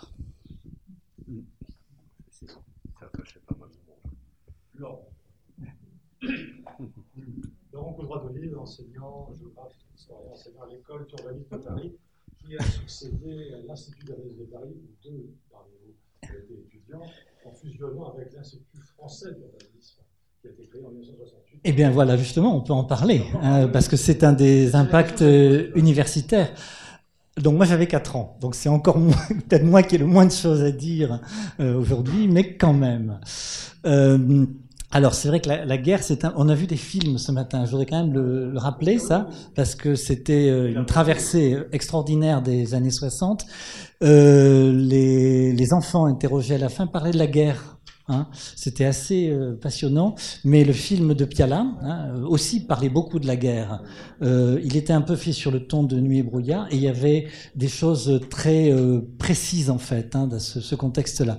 Donc on l'a bien trouvé hein, dans, les, dans ces documents euh, d'époque comme beaucoup d'impressions, d'éléments de, témoignages, tous euh, évidemment euh, passés par le filtre de la mémoire, à travers ce spectaculaire euh, entretien multiple de Paul de, Paul de Louvrier et ses, et ses hommes, que l'on a pu aussi voir en partie, en partie ce matin.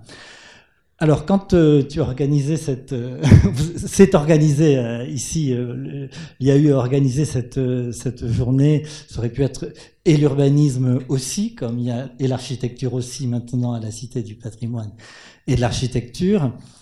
On m'a dit, bah, il s'est rien passé dans l'urbanisme en 68. Euh, bah, on est là pour démontrer que justement, euh, il se passe bien des choses, des choses peut-être qui sont dans d'autres temporalités euh, et lesquelles? Alors, euh, bon, comme euh, moi universitaire, euh, chercheur en, histoire de l'urbanisme, qui suis toujours très très passionné par ces grands ces grands témoignages, il faut comprendre que le schéma directeur, beaucoup de choses étaient en route finalement à travers cette incroyable effervescence, pour le coup institutionnelle des années 60, euh, qui correspond aux 30 glorieuses. Euh, 68 est une des 30 glorieuses. Euh, D'ailleurs, les glorieuses, c'était les révolutions du 19e siècle. hein. Donc 68 est pleinement une de ces glorieuses à la fois sur le plan économique et peut-être aussi sur le plan politique, mais on est à la fin des 30 glorieuses. C'est le dernier moment hein, de cette longue période de croissance, d'après-guerre, euh, où l'État euh, maîtrise. Euh, et il a su, euh, bah, juste avant, reconfigurer son dispositif d'action. hein. C'est les, par exemple, c'est euh, bah, ce qui se passe en région parisienne dont on vient de parler. On a tourné la page des grands ensembles. Ce n'est plus non plus la reconstruction, qui était un premier âge de cet État euh, organisateur des Trente Glorieuses. Donc il y a eu la reconstruction, 10-15 ans, les grands ensembles, 10-15 ans, et puis euh, cet âge de 68 et du schéma directeur des villes nouvelles, euh, qui est aussi celui de la création des agences d'urbanisme dont tu parlais, celle de Grenoble. De quoi parle-t-on? Dans la revue Urbanisme de l'époque, on parle de Grenoble, hein, et l'agence d'urbanisme qui est créée à ce moment-là et euh, qui euh, crée euh, bah, la, la ville, enfin l'organisation de la ville neuve et la réorientation de ces projets de grands ensembles qu'on reprogramme à ce moment-là, comme on le fait par exemple en région parisienne, à, à Créteil et dans d'autres endroits. Donc euh, on, on a ce, ce- ce contexte-là euh, qui ne va pas non plus euh, durer très très longtemps sur le plan de la production urbaine, euh, car dans les années 70, euh, il y a quelques années de très très forte croissance et développement urbain, et c'est là que se fait le lancement des villes nouvelles, qui heureusement se fait juste avant la crise de 73, hein, et ses impacts en 75. Euh, donc euh, une partie de finalement ce qui s'est produit dans l'urbanisme français euh, dans toute la deuxième moitié du XXe siècle, ou le dernier quart, le dernier tiers, a finalement fonctionné sur les brisés, sur les acquis et sur des éléments posés dans ce- cette période un peu euh, ultime des, des 30 glorieuses. Autour de, donc finalement, il se passe beaucoup beaucoup de choses quand on regarde euh, globalement euh, cette, cette conjoncture. Donc c'est simplement ce que voilà ce que je voulais signaler au point de vue d'une reconstitution globale. Je suis enseignant, il y a beaucoup de d'étudiants dans, la salle, sans doute d'architecture et, je pense aussi euh, d'urbanisme. Euh, il est euh, parfois euh, difficile de faire comprendre euh, finalement aujourd'hui euh, ce que sont ces grandes perspectives de progrès, de modernisation, euh, tous ces mots euh, qui aujourd'hui nous semblent euh, lointains. Euh, parce que on, finalement, on a aussi changé progressivement euh, de, de contexte, euh, si vous voulez, euh, de, de perspective euh, globale, et pas seulement dans le, le mécano institutionnel de, de l'urbanisme, décentralisation, etc. C'est bien, bien d'autres choses qui ont, qui ont changé. Donc c'est, je pense, d'autant plus intéressant de finalement de regarder ce, contexte-là, hein, ce qui s'est passé euh, avant, pendant et après 68 en urbanisme. Il s'est passé des choses. Euh, tout à l'heure, je vous entendais. Alors l'histoire se, renverse. On, parlait. Euh, vous avez aussi inventé les, les ZAD. Hein Tout ce dont on parle, ces villes nouvelles, ces bois achetés, c'est des ZAD, figurez-vous. Euh, donc, on en reparle aujourd'hui hein, de façon différente. Et euh, c'est le caractère un peu euh, ambigu et euh, finalement contrasté hein, de, de, ces éléments de, de, progrès qui montrent que si on parle véritablement d'urbanisme aujourd'hui par rapport à 68, il faut entrer aussi dans ces complexités-là. Alors, pour, je suis universitaire. vous avez entendu dire ce matin Paul Delouvrier que euh, les gens du, de l'Institut, de la, la région, avaient, avaient, raté en quelque sorte la réorganisation universitaire hein, de, de, de l'île de France. Ils avaient tout réussi, sauf l'université. Euh, comme par hasard, c'est moins l'université, les étudiants, il n'y a pas que les ouvriers dans la rue en 68, il y a aussi évidemment le, les étudiants. Euh, Qu'est-ce qui s'est passé dans l'enseignement de l'urbanisme, qui avait une longue tradition, puisque il remontait à l'après-première guerre mondiale. Euh, eh bien, il y a eu euh, cet institut d'urbanisme dont vous nous avez parlé, et euh, était un des grands euh, mandarins, était là en place depuis longtemps. Il était à la retraite quand 68 est arrivé, Heureusement pour lui. bon, mais en fait, cet institut d'urbanisme qui était rue, Michelet et qui formait les urbanistes euh, est entré en, en, effervescence, en ébullition, et euh, le ministère, l'État, euh, pour le contrôler, puisque c'était un organe de, son pouvoir, en quelque sorte, du pouvoir, euh, l'a rattaché à l'université de Dauphine, qui venait d'être créée à l'ouest de Paris, euh, pour faire un urbanisme de, gestion, enfin, l'université de Dauphine, telle que nous la connaissons jusqu'à aujourd'hui. Mais parallèlement, un autre projet d'institut d'urbanisme alternatif, totalement, s'organisait se, à l'est, euh, dans le bois de Vincennes, et c'était le centre universitaire expérimental de Vincennes. Alors, euh, on a, vous voyez, rien qu'en observant ça, les contradictions de, l'époque euh, pour euh, l'Institut d'urbanisme de Paris relocalisé à Dauphine, ça ne va pas durer très longtemps puisque ce sera l'élément, le trublion de cette université qui sera quelques années plus tard redéplacé à Créteil, dans une ville sorte de ville nouvelle de banlieue dans une université nouvelle. Voilà, une, aventure euh, 68 ardes et post-68 ardes qui évidemment a beaucoup d'impact sur, euh, sur ce qui se passe et la façon dont on forme les urbanistes en France dans le long terme. Aujourd'hui, ces deux instituts ont fusionné dans le cadre des réorganisations universitaires que, nous connaissons. Voilà, je reprends. Euh, vais parler tout de suite. Oui, oui. Euh, non, parce que je, je fais une, une incursion euh, rapide parmi vous. Je voudrais saluer euh, toutes les personnes de l'IAU à travers les âges qui sont là. Très content d'être dans cet après-midi patrimonial autour de, de, la matrice des années 60 qui a vu naître l'IAU. Et à part vous saluer, je voudrais dire ne vous laissez pas impressionner par les paroles de Jean-Michel Vincent il essaie de vous culpabiliser. En réalité, de quoi il s'agit? Il s'agit, ce matin, nous lancions un concours international pour euh, imaginer l'évolution future des autoroutes urbaines, du périphérique, des voies rapides, qui ne sont que le fruit du travail de sa génération. Donc si à chaque fois qu'on remet en cause les grands ensembles, vous avez mis en cause les grands ensembles, votre génération, puis vous avez inventé autre chose puis etc. etc. Donc euh, chaque époque essaie de réparer les erreurs de l'autre, mais généralement elle n'y réussit pas. C'est-à-dire elle s'en va avant que ses réalisations ne, voient le jour. Euh, certains ont vu, ont eu la chance d'aller dans les villes nouvelles et voir des réalisations réelles. Je pense à Jean-Michel, à, Bertrand et à d'autres. Euh, mais tout le monde n'a pas cette chance. Généralement, on planifie, et ce n'est que bien que les choses arrivent, en particulier ce schéma-là, les villes nouvelles. Tu l'as dit, euh, c'est en 73, souvent dans les années 80, qu'on a commencé, en pleine crise des, moyens publics, à, à, faire les villes nouvelles, à faire les horaires, etc. Euh, donc ne vous laissez pas impressionner par les efforts de culpabilisation, c'est un truc de gauchiste, vieux comme le monde. Et puis, euh, bonne fin d'après-midi. Merci beaucoup. Ouais, ouais, ouais, non mais d'abord on se connaît bien, ensuite on s'aime bien. Euh, non mais moi je cherche pas à vous culpabiliser. Je dis simplement nous sommes dans une situation collective à l'échelle internationale qui est, qui est, qui est dramatique. Et le, le, un des problèmes clés que nous avons, c'est les représentations de cette réalité. Les, les, non, mais je, je, je, dis ça très.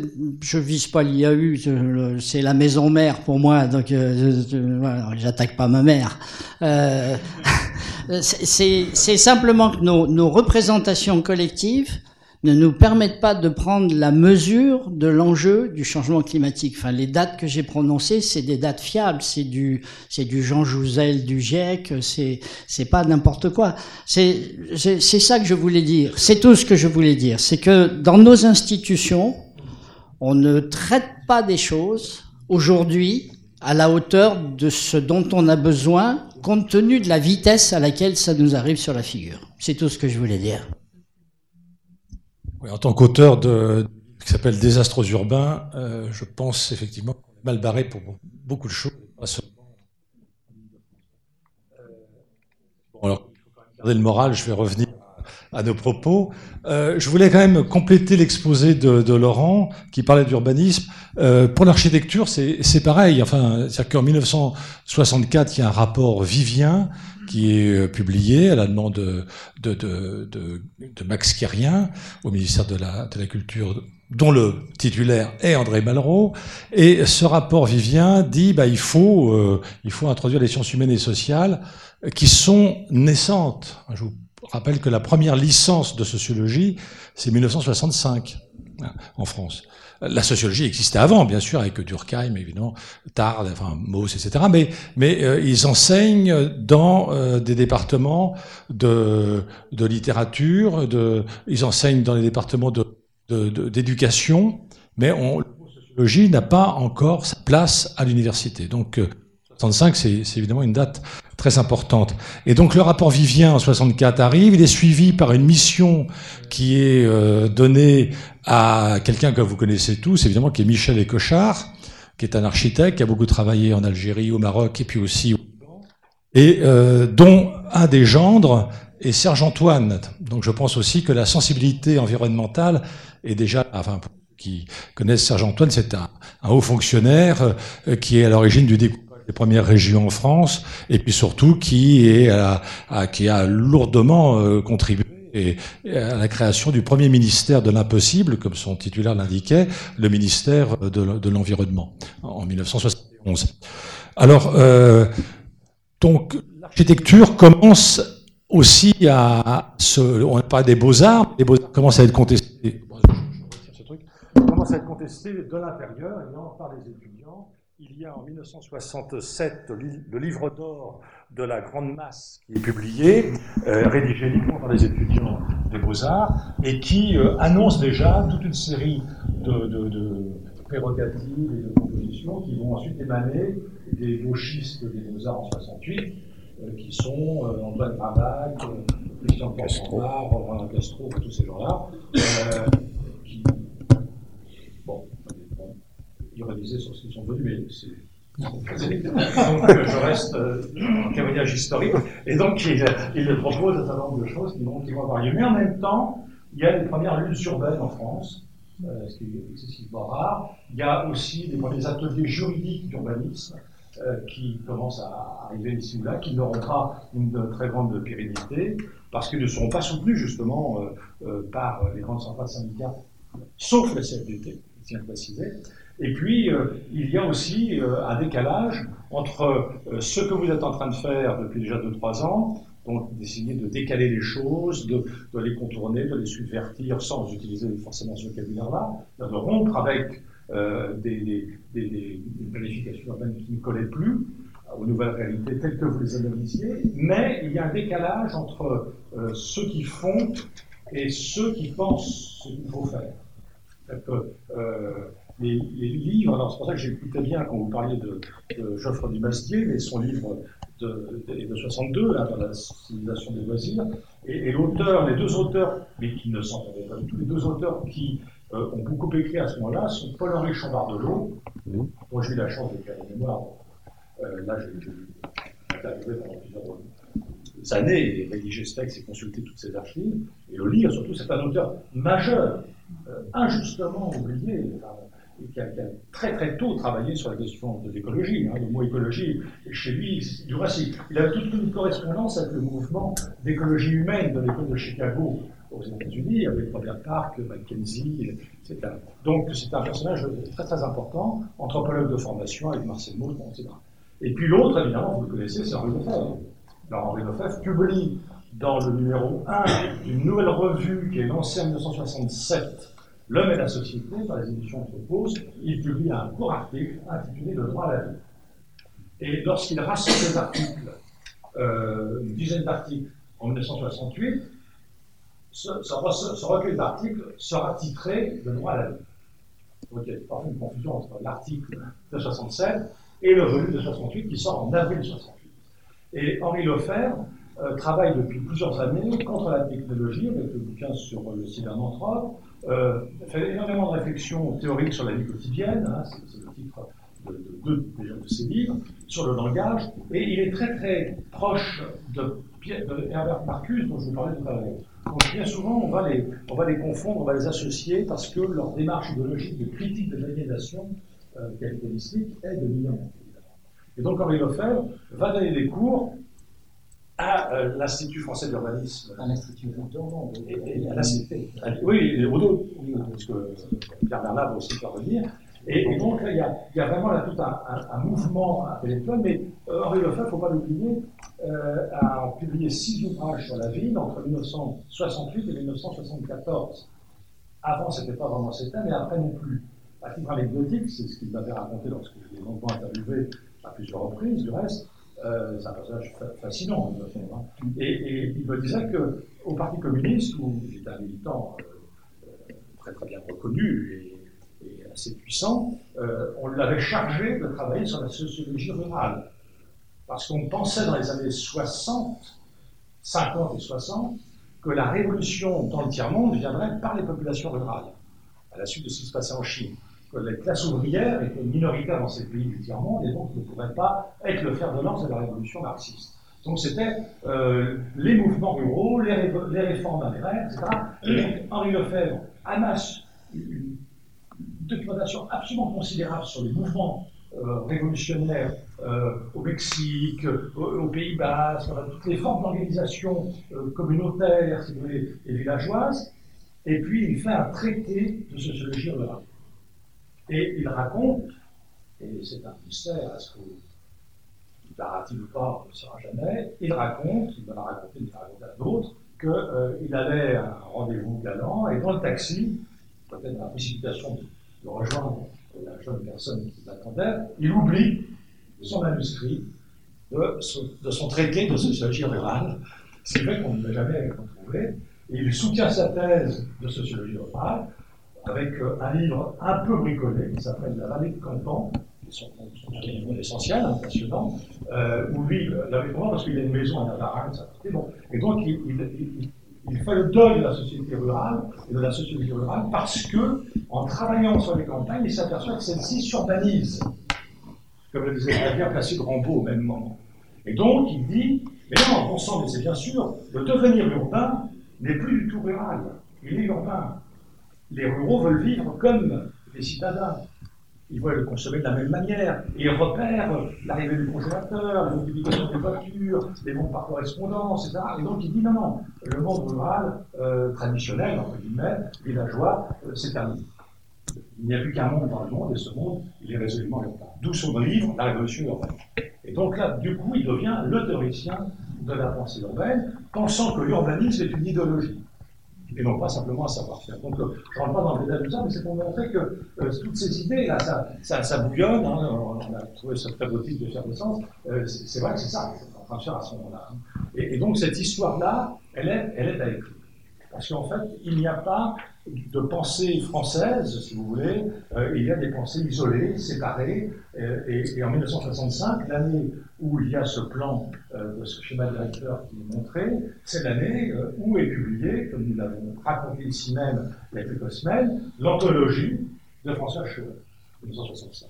Et elle, elle ne vient pas du tout de l'urbanisme, elle est journaliste, elle est critique d'art, et elle fait ce bouquin sur l'urbanisme, bon, et qui a un certain succès, et qui devient ensuite une sorte de manuel de, formation euh, dans les, lieux de géographie ou d'urbanisme, euh, et parfois dans les écoles d'architecture. Donc, euh, une histoire des idées qui, qui relie sans cesse le faire au savoir sur ce faire, est, à mon avis, à constituer. Hein, c'est pour ça qu'il faut sans cesse savoir euh, comment vous avez pensé ça, pourquoi vous l'avez défini de cette manière-là, pourquoi ces quatre thèmes, euh, et ces quatre thèmes ne sont pas les cinq thèmes de la charte d'Athènes, ce n'est pas par hasard non plus, etc. Donc, euh, il y a de la pensée dans toute manière d'exécuter les choses. Ah, l'opposition intellectuelle manuelle n'a aucun sens en architecture en urbanisme.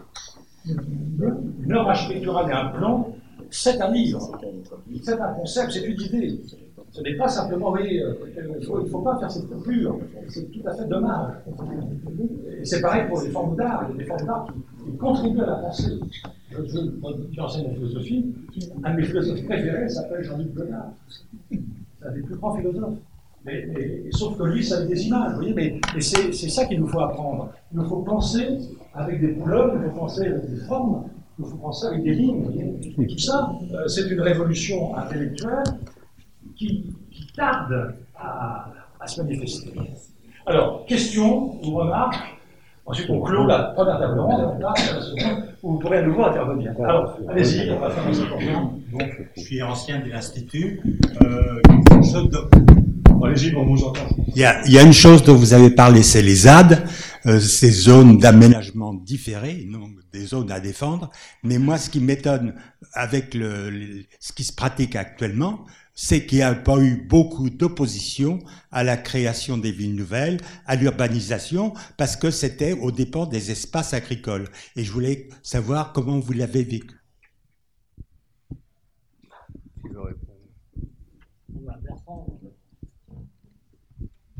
Pas d'opposition, c'est peut-être un peu beaucoup dire, parce que les villes nouvelles ont été très très mal appréciées par euh, l'ensemble des collectivités euh, territoriales sur lesquelles, tout d'un coup, qui, se découvraient en ville, en ville nouvelle.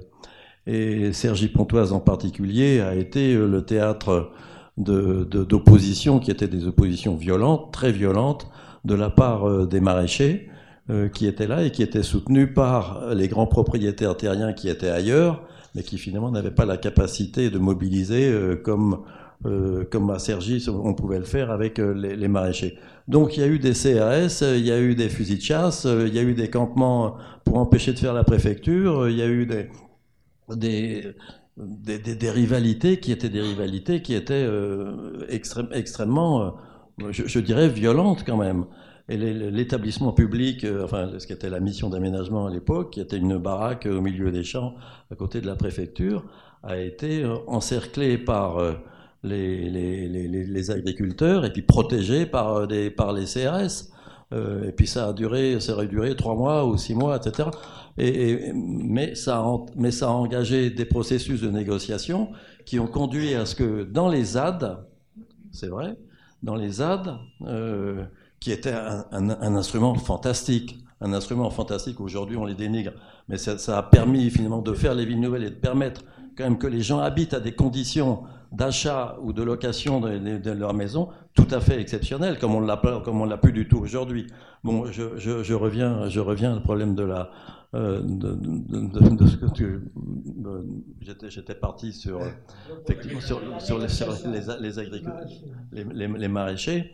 Euh, les, les maraîchers ont obtenu une modification de la loi dans lesquelles les exploitants qui n'étaient pas propriétaires était indemnisé par l'État, par le juge, par, le juge, plutôt que d'être que d'être euh, indemnisé par le propriétaire qui lui-même jugeait de ce qu'il devait à son exploitant, parce que c'était lui le seul, le propriétaire, qui était indemnisé à l'époque. Et donc ça a été une modification importante qu'ils ont obtenue. Euh, Mais à, à l'inverse, on peut, on peut dire quand même aussi que, et ça se passe aussi, enfin on voit que dans, la ZAD d'aujourd'hui, euh, effectivement, ce type de problème existe aussi.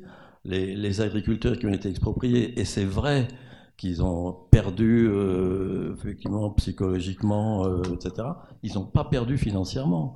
Dans, toutes, les villes nouvelles, enfin, la ville nouvelle de Sergi que je, que je connais, les, agriculteurs qui sont partis à l'extérieur sont partis dans de très bonnes conditions, de très bonnes conditions. Si vous voulez, je peux vous donner des détails. Mais donc. Pour revenir un instant sur cette question foncière, euh, le, moi, j'ai connu, je n'ai pas connu l'environnement parisien et ses maraîchers, mais de, de, de grandes exploitations, euh, souvent appartenant à de grandes familles et avec de grands fermiers, et puis des petites parcelles euh, habitées et construites. Euh, les milliers d'hectares que nous avons expropriés pour euh, Villeneuve d'Ascq comportaient l'achat de quelques maisons psychologiquement très sensibles parce que construites selon la procédure des castors, les gens qui avaient fait ça eux-mêmes, et qui euh, ont fait casser notre déclaration d'utilité publique alors il y avait eu d'abord des zones d'aménagement différées qui, comme le disait euh, Bertrand, ont l'intérêt euh, de permettre d'éviter que la spéculation ne se précipite avant qu'on achète et donc de faire profiter des prix fonciers bas euh, les gens qui ensuite achèteront pour habiter. Mais après la ZAD, il y avait donc achat, cassation, enfin cassation, cassure plutôt, de la DUP par une première décision du tribunal administratif, appel, euh, à nouveau au deuxième euh, degré, la décision d'utilité publique est cassée, et ça n'est qu'au dernier degré, euh, au Conseil d'État, que la notion d'aménagement concerté a été reconnue comme étant une opération qui consiste à acheter de vastes terrains sur lequel, comme la loi l'exigeait précédemment, on ne peut pas dessiner au centimètre par mètre les ouvrages qu'on va faire dans 15 ans. Ça n'aurait pas de sens, ça, ça serait d'ailleurs très nuisible, mais sur lequel il est nécessaire de planifier pour les 15 ans qui viennent. Et il est remarquable que l'instance suprême, à ce moment-là, ait euh, créé cette, cette euh, nouvelle réglementation qui a permis alors à ce moment-là aux, négociateurs euh, de la région du Nord euh, de négocier avec euh, les grands propriétaires et aussi avec les exploitants, et puis avec les propriétaires des petites maisons, des conditions tout à fait dont ils se félicitent aujourd'hui, et spécialement les propriétaires des petites maisons. Il y a eu psychologiquement un moment très difficile, mais sur le plan de, du, statut euh, de, l'acquisition des, euh, du foncier public, il y a eu à ce moment-là une évolution importante. Oui, je, voudrais euh, citer un, un, petit événement que j'ai vécu euh, au moment où M. Chalandon a été nommé ministre après le départ de, l'ouvrier, de général de Gaulle, euh, a été nommé ministre de la construction, je crois, ou quelque chose comme ça, ou de l'équipement, peut-être c'était déjà l'équipement. Euh, en face, de, face à ce schéma, euh, M. Chalandon a demandé à tous ses services, y compris au préfet de région, à l'IAURP à l'époque, de multiplier par quatre les surfaces constructibles. Multiplier par quatre les surfaces constructibles. Ça veut dire que les quantités de zones ici, euh, bon, dont le plateau de, le plateau de Limour. Je ne sais pas si vous voyez où est le plateau de Limour, au sud de la vallée de Chevreuse.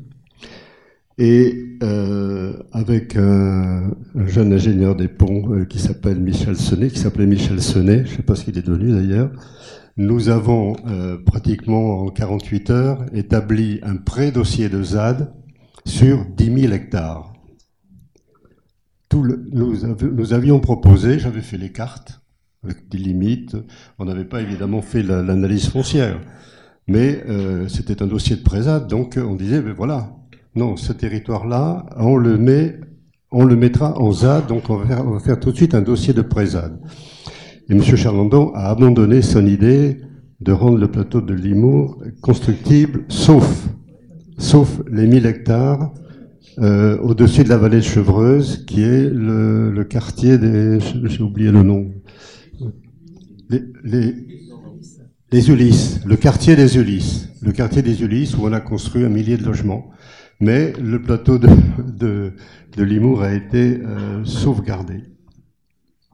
Juste une petite euh, chose pour, les, pour, pour peut-être euh, ceux qui ne sauraient pas ce que c'était que la procédure de ZAD.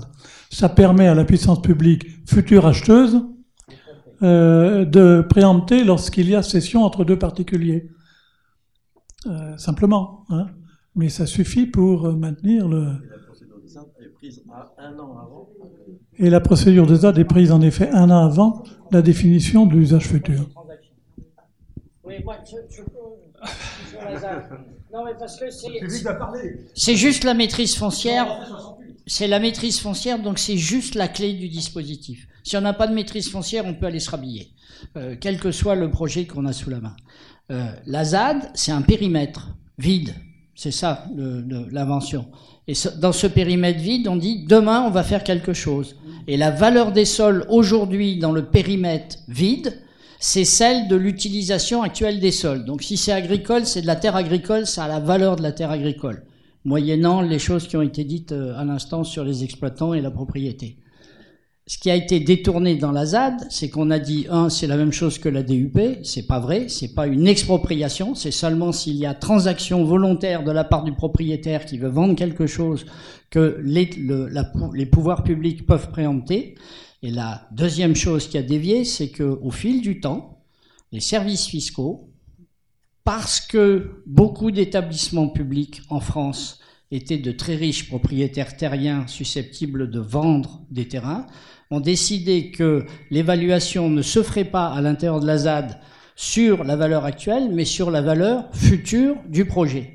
Et ça, c'est juste ce qui aurait rendu totalement impossible la construction des villes nouvelles.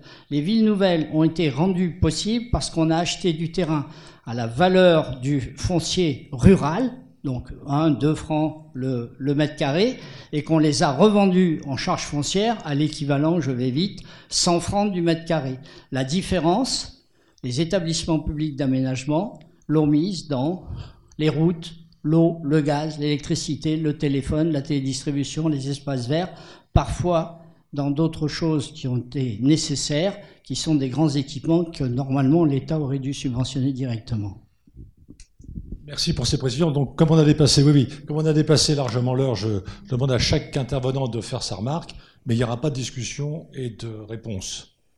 Parce qu'il faut qu'on passe à la deuxième table ronde qui aurait dû commencer déjà il y a une demi-heure. Juste deux petits points. Euh, Monsieur Varnier a insisté euh, tout à fait euh, avec justesse sur la décision qui a été prise à très haut niveau de rembourser non seulement la propriété, mais l'instrument de travail euh, en payant les, les gens qui exploitent, mais qui ne sont pas forcément les propriétaires des terrains. Alors, une petite différence avec lui, moi j'étais persuadé que ça, ça datait de l'expropriation de Roissy. Est-ce que Roissy est antérieur à, à Je ne sais pas. Mais effectivement, quand on a travaillé sur l'expropriation de Roissy, on s'est rendu compte qu'il y avait une multitude de petites parcelles, que ce qui faisait l'unité, c'était les les exploitants. Hein, évidemment, les exploitants, ils étaient peu nombreux et les propriétaires étaient très nombreux. hein. Et à ce moment-là, on s'est rendu compte qu'on n'arriverait jamais à payer, à faire sortir les gens de leur propriété si on ne payait pas l'instrument de travail. Bon, un deuxième petit point de détail pour répondre à notre ami sur l'agriculture. Il faut se souvenir qu'à l'époque où euh, ces choses-là ont été faites, on était en pleine période de montagne de beurre, comme on disait, que le- l'Europe disait il y a trop de production agricole. Arrêtez tout ça, mettez des terrains en jachère. Et donc on n'avait pas du tout la position qu'on a aujourd'hui, qui correspond peut-être à plus de vérité au niveau mondial, mais qui n'était pas euh, perçue comme ça à l'époque. Merci bien. Euh, Geneviève Danchin, ancienne de l'IAURIS. Euh, deux choses complètement différentes. Euh, mon premier travail, ça a été en janvier 1969 chez un promoteur immobilier qui avait bien compris l'intérêt qu'il y avait de, d'anticiper ou de suivre la politique de l'État. Donc, je faisais des études de marché. Une des premières choses qu'on m'a fait faire, c'est disséquer le schéma directeur de l'époque pour essayer de voir quels étaient les interstices, les endroits où on pouvait aller, ce comment ça avait changé avant. Donc l'IAURP nous servait, y compris au secteur privé, et également nous étions abonnés au cahier de l'IAURP pour voir un petit peu comment calculer les besoins d'école, de machin, etc. quand on faisait une grosse opération. Donc ça, c'est juste euh, l'IAURP où je suis rentré après, mais vu du côté privé. Euh, la deuxième chose, c'est à propos de toutes les courants de pensée dont vous pensiez, dont vous parliez. En mai 68, avant janvier 69, moi j'étais, j'occupais Sciences Po, j'étais étudiante à Sciences Po, euh, et il y avait des idées quand même qui découlaient, euh, qui, qui, ont mis 50 ans à revenir, qui découlaient des travaux du Club de Rome, disant qu'il fallait arriver à la décroissance économique. Ça aboutit à des retours à la terre, etc. Et il y avait des images qui circulaient, j'ai une grande affiche chez moi que je ne trouve plus, présentant la ville végétalisée, qui serait complètement maintenant d'actualité 50 ans plus tard. Merci. Je voulais juste rajouter une chose. L'expression l'urbanisme en effervescence qui est excellente. Euh, il faut rappeler, en même temps, en 67, je crois, que les géographes universitaires de leur côté, je pense à Jacqueline Beaujeu-Garnier qui est décédée depuis longtemps, et puis Jean Bastier qui est décédé il y a quelques semaines, avaient publié, mais avec l'aide de l'IRP, et puis avec l'aide de Paul de Louvrier financièrement, ce formidable atlas euh, qui est énorme. Là. Et il y a d'ailleurs à la bibliothèque euh, de l'IAERP le gros volume. Alors deux choses. Pour les villes nouvelles, euh, Monsieur Varnier, que je connais, connaît infiniment mieux que moi le sujet, bien évidemment. Quand on lit les délibérations du Conseil général du Val d'Oise, euh, vous l'avez fait il y a longtemps, mais les conseillers généraux étaient encore, vous m'arrêterez si je dis une sottise, étaient encore anti-ville nouvelle Oh, bah, pratiquement dans les années 77, parce qu'ils considéraient que Sergi Pontoise était une concurrence économique, parce qu'elle était défalquée de, de taxes, etc., par rapport au reste du département. Puis le dernier point sur Roissy, j'ai plus les, en tête le dossier que j'avais pourtant dépouillé il y a longtemps, mais j'avais discuté, ça remonte au moins à 20 ans, avec le directeur, avec le, le technicien d'urbanisme de l'aéroport de Paris, très sympathique, euh, qui était euh, le frère de Gérard enfin du, de François Gau, le journaliste, et qui m'avait expliqué, mais j'ai plus le détail en tête, que les agriculteurs euh, sur Roissy avaient été fort bien indemnisés et qu'on avait pris d'ailleurs exemple sur le problème de Sergi. Il m'avait dit, on s'est arrangé, je crois que ça allait être comme ça, je crois. Merci bien. Qui d'autre souhaite intervenir avant qu'on passe à la seconde table? Je propose qu'on supprime la pause ou vous voulez nous faire une pause de trois minutes? Non, on la supprime. Alors moi, je voudrais juste faire une remarque sur votre question, euh, qui est la suivante. C'est que, euh, en fait, euh, rares sont les projets d'urbanisme qui réfléchissaient à la question de l'autonomie alimentaire. Il n'y a pas d'études spécifiques euh, sur la région Île-de-France. Euh, à, ma, à, ma, connaissance, Sol et Benezer Howard, avec la Cité Jardin, euh, euh, écrivaient très précisément qu'il fallait qu'il y ait au moins 2000 agriculteurs qui produisaient euh, du maraîchage qui aurait été consommé sur place. Ce lien entre, au, sein de la Cité Jardin des Benezer Howard, avec Les Warch, hein, du reste le maire de Les Warch vient de publier un manifeste qui est absolument remarquable, je vous le conseille, hein, où il reprend toutes ces idées-là pour montrer que c'était une unité territoriale dans laquelle la il y avait une autoproduction alimentaire, évidemment qui n'était pas suffisante pour nourrir les 30 000 à 35 000 habitants euh, prévus, mais qui euh, y contribuait largement. Hein. Donc aujourd'hui, c'est un thème, à mon avis, assez nouveau, mais qui n'était pas posé en ces termes à l'époque. C'est pas tout à fait exact, si je puis me permettre, parce que l'Atlas de 62 de la région parisienne cite précisément ces choses-là. Et cet Atlas 62, il est introduit par un mot de Paul de Louvrier que je trouve absolument extraordinaire. Il dit Voici l'Atlas de la région parisienne. Et il rajoute Cette phrase n'est pas anodine car c'est la première fois que l'on fait cet Atlas. Et dedans, quand vous regardez, il y a une centaine de cartes, dont des cartes sur comment on nourrit la région parisienne, non seulement intra-Île-de-France, mais aussi extra-Île-de-France, d'où ça vient, y compris par type d'approvisionnement. Non, oui. Et, et, dans la préparation d'un schéma directeur qui n'a jamais vu le jour, parce que Giscard d'Estaing l'a pris des mains de M. Lani en disant écoutez, attendez que je sois réélu, donc un schéma qui a été préparé ici dans les années 79-80. Euh, il y a toute une étude, parce qu'on était en pleine période de choc pétrolier, il y a, il y a une partie qui concerne l'autosuffisance alimentaire de la région parisienne. Donc on trouvera ça ici dans la, dans la documentation. De laquelle on est loin aujourd'hui. Oui, oui, non, absolument, c'est ça que je voulais, je voulais dire, parce que effectivement, moi, je me souviens de René Dumont, il, a, il, a, il le mettait au programme, bien sûr, de sa réflexion, ça, va, ça fait aucun doute. Hein. Mais pour, pour, c'est comme si aujourd'hui, à l'échelle mondiale, on, on, découvrait ça euh, à nouveau, hein, euh, et, et on, redécouvre. Il y a énormément de travaux et de, de, de groupes de travail, alors que ça n'existait pas. Et même dans à où j'ai longtemps enseigné, euh, c'était quelque chose qui était absent. Enfin, euh, oui. Moi, à l'époque, j'étais en, en Languedoc-Roussillon où il y avait euh, l'aménagement par la, mission Racine. Donc, moi, j'ai été toute jeune étudiante euh, à l'époque, mais on travaillait sur les capacités de production de nourriture pour la population plus les touristes, puisque la mission Racine, c'était pour euh, justement développer le tourisme en Languedoc-Roussillon. Et il y avait cette inquiétude de pouvoir nourrir ces localement. Euh, qu'est-ce qui a, allait revenir aussi euh, à la production locale Et je voulais juste, par rapport aux ZAD, quand même re recontextualiser aussi quand l'État décidait de planifier. en face, eh ben, il n'y avait pas beaucoup de voix, de, enfin, de place pour l'opposition.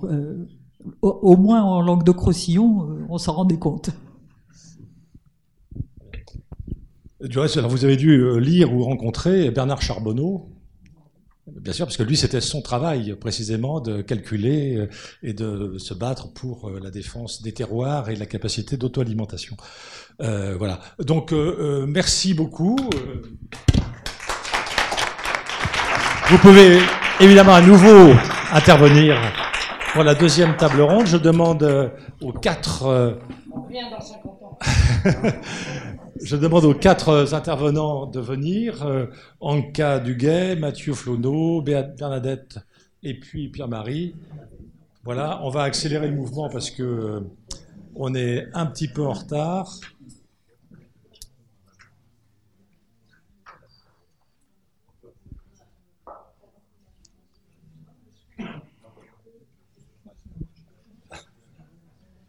Bonjour, ça va? Elle est où Bernadette Elle est là. Salut, ça va bien? Ça va bien. Alors, je, je vais peut-être vous poser une question à chacune et à chacun, ou vous voulez revenir sur ce qui a été dit? Euh, On peut revenir. Euh... Comme ça, on, ok. Non, parce que pour Mathieu, j'aurais voulu qu'il nous parle un peu de, de Pompidou, quand même, et de, l'automobile, quand même. Je vais partir 40. D'accord, bah, on, on, commence par toi, alors, d'accord. Okay. Ah, ouais, ouais. D'accord, ok. Alors Bernadette avait arrivé, j'ai vu Bernadette avait arrivé, donc euh, euh, je vous présente rapidement nos, nos, invités. Anka Duguay, qui est à côté de moi, est directrice euh, du département urbanisme, c'est ça on dit voilà, aménagement, urbanisme et territoire. Bon, et elle va euh, avoir, elle va, elle va prendre la parole pour euh, reprendre un peu les éléments qui ont été déjà mentionnés et donner son point de vue. Euh, ensuite, il y a Pierre-Marie Tricot qui est paysagiste et qui euh, est, euh, travaille à l'IAU, à l'IAU, on dit ça comme ça maintenant. Bon. il a été, il a été le président de la fédération euh, des paysagistes, hein, c'est ça Voilà. Bernadette Blanchon, qui va arriver, professeure à l'école du paysage de Versailles, mais je l'ai invitée parce qu'elle travaille depuis de longues années sur les grands ensembles, donc sur cette période de 1955 à 1973, la date où Olivier Guichard arrête les, la construction des grands ensembles, et elle travaille sur euh, non pas l'aspect social, architectural, urbanistique des grands ensembles, mais sur leur euh, leur euh, leur plan euh, paysager et euh, sur les jardins. Donc c'est une, une, approche tout à fait originale des grands ensembles, et elle révèle du coup des, elle sort des paysagistes et des et des jardiniers qui sont des femmes, ce qui est assez rare dans notre euh, et même ce n'est pas enseigné. Et bien souvent, même, euh, on, on, on, oublie qu'il y a eu des praticiennes. Voilà Bernadette, donc euh, je la présentais en deux secondes, elle va s'installer. Et Mathieu Flonneau, qui est historien, qui est, qui, est, enseignant à Paris 1, Panthéon-Sorbonne. On dit encore ça maintenant ou... On sait plus trop comment on dit, mais enfin bon, il est à Paris, voilà bon.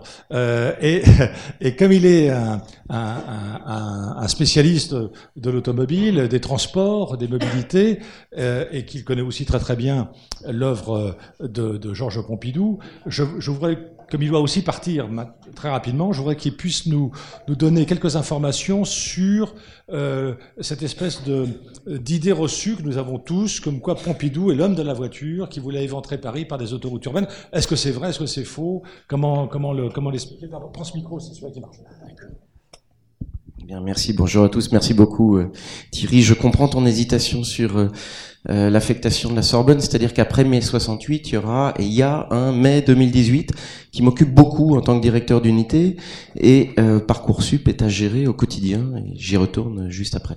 Donc, euh, ta question est très vaste et elle mérite toutes les contextualisations que j'ai déjà entendues à la fin de la, de la, première table ronde.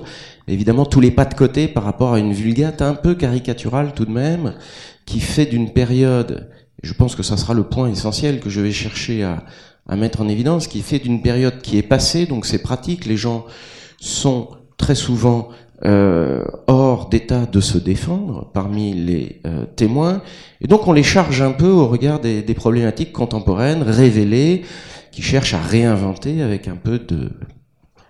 Euh, comment dire euh, avec un peu d'ambition, certes, mais aussi peut-être de d'exagération, une euh, ville qui serait désormais beaucoup plus euh, centrée sur le bien-être individuel et des aménités collectives. le point que je vais tâcher de souligner en quelques mots, c'est tout simplement que cette génération qui donne son nom à cette salle, autour de Paul de Louvrier, qui donne son nom et ses fondements à cette institution qui, le mot est employé, fantastique, qui est magnifique, qui fait une politique qui, à certains égards, a eu sa grandeur. Les villes nouvelles ont eu leur grandeur et les espoirs qu'elles portaient étaient grandioses à certains égards, je vais y revenir. Eh bien, cette période et cette génération n'étaient pas moins préoccupées de l'intérêt général que ne peut l'être la nôtre parmi les décideurs avec référentiels. Donc là, évidemment, la position de l'historien, c'est celle d'apporter euh, bah, tout simplement une nuance dans la contextualisation, et puis aussi peut-être, puisque tu m'invites à citer le personnage un peu chauve qui se trouve ici, euh, qui invite tout simplement à relativiser, mais en même temps à ancrer dans son époque le rôle de Georges Pompidou. Georges Pompidou est devenu l'éponyme euh, d'une politique qui était une politique de modernisation, qui était très largement acceptée, qui faisait consensus dans la société, car tous les penseurs que tu as cités, que je connais, que j'ai exhumés pour certains, pour les lectures euh, sur euh, la critique de l'automobilisme et autres, n'avaient qu'une audience marginale. Donc cette dimension-là, et la marginalité était réelle. C'est-à-dire qu'aujourd'hui, les réseaux sociaux permettent à des propos marginaux d'avoir une audience quasiment majoritaire, voire l'université contemporaine. Toujours est-il que cette marginalité, elle était réelle. Et la reprise en main du printemps 68, de mai 68, par un pouvoir gaulliste à nouveau régénéré et triomphant, a signifié cela, c'est-à-dire a signifié une forme de retour à la normale, dont Georges Pompidou, avec son côté patelin, professeur, je ne l'oublie pas, parmi d'autres activités, certes, qu'il ne faut pas oublier, mais enfin ça vous fait la richesse d'un homme, évidemment, eh bien, euh, Georges Pompidou a incarné ce retour à une forme de normalité. Alors, devenu président, il l'a assumé, il a donc été élu, je me permets de le signaler au passage. Euh, il y a une volonté de la société française qui, à certains égards, se reconnaît dans ce personnage qui euh, est attachant, qui euh, euh, a des côtés troublants pour les franges les plus conservatrices de la population, voire la bénédiction un peu lointaine, mais enfin la bénédiction tout de même donnée à l'art moderne et à Beaubourg. Vous êtes là devant bien un président adapté à la modernité, qui cherche aussi à s'adapter. Alors pour en revenir à cet objet aujourd'hui évidemment contesté, évidemment mis en question ici même, c'est-à-dire l'automobile, eh bien, pour en revenir à cet objet, Georges Pompidou accompagne son époque. Georges Pompidou aime conduire. Georges Pompidou euh, aime les jolies automobiles, fume au volant, donc euh, un cumul évidemment de, de, de dimensions euh, scandaleuses. Il roule vite de surcroît. Il ne s'en vante pas plus que cela, mais enfin, il s'y autorise. Bon, bref, voilà, on a une somme d'indignité au regard de notre euh, prudence actuelle, au regard de, nos critères et de nos références actuelles. Alors euh, factuellement, et je vais y revenir, et au moins ça sera redit une fois, la formule qui lui est ordinairement reprochée et qui est devenue un slogan politique facile qui permet dès le président suivant d'évacuer la mémoire de Georges Pompidou et quand même la complexité de sa pensée, on reviendra sur les voies sur Bercher, tu le souhaites, et bien naturellement, la formule adapter la ville à l'automobile est incomplète. Il n'a pas dit que cela. Et donc, que euh, l'on puisse se référer au moins au texte euh, réel, aux archives, qui permettent de compléter cette formule avec deux volets qu'il avait ajoutés. Il avait déjà appelé à la responsabilité des conducteurs, ce n'était pas rien, c'est-à-dire que ce n'est pas un irresponsable zélateur de l'automobile, et de surcroît, il avait parlé de l'adaptation au transport en commun et à la marche à pied, car c'est aussi à cette période-là que les premiers quartiers piétonniers sont favorisés en France, pour ne rien dire non plus d'une dimension responsabilisante qu'il a accompagnée, je ne dirais pas qu'il l'a créée, mais c'est tout de même de son temps que la délégation à la sécurité routière, délégation interministérielle, est créée, et la même chose pour le ministère de l'Environnement. Voilà, j'ai fait euh, la défense obligée, en quelque sorte, mais je pense que dans la contextualisation de l'époque, manquer un chapitre, c'est manquer la réalité. Et m'intéresse beaucoup évidemment le, j'allais dire, mais de façon très provocante, le degré de révisionnisme auquel notre époque va parvenir par rapport à ces trente glorieuses, qualifiées de trente pollueuses, qualifiées de trente ravageuses, parfois dans l'historiographie, il y a de vrais débats, je me demande, ou de piteuses, euh, non, ce sont les suivantes, ce sont les suivantes. Mais précisément, c'est-à-dire que euh, les piteuses, euh, renseignons-nous. C'est-à-dire sur une époque qui, à certains égards, a accepté le chômage de masse. En, voilà, l'époque qui précède est une époque de plein emploi. Enfin, je pourrais être très long. Est une époque de, de conviction du progrès social partagé. Est une époque massive d'intégration de populations étrangères. Et la guerre d'Algérie a été une période d'intégration de populations venues du Maghreb massive. Donc différents éléments là qui, qui méritent tout de même d'être portés, euh, voilà, au moins à la décharge d'une période que bien souvent l'on, l'on, fusille de façon assez irresponsable, je pense.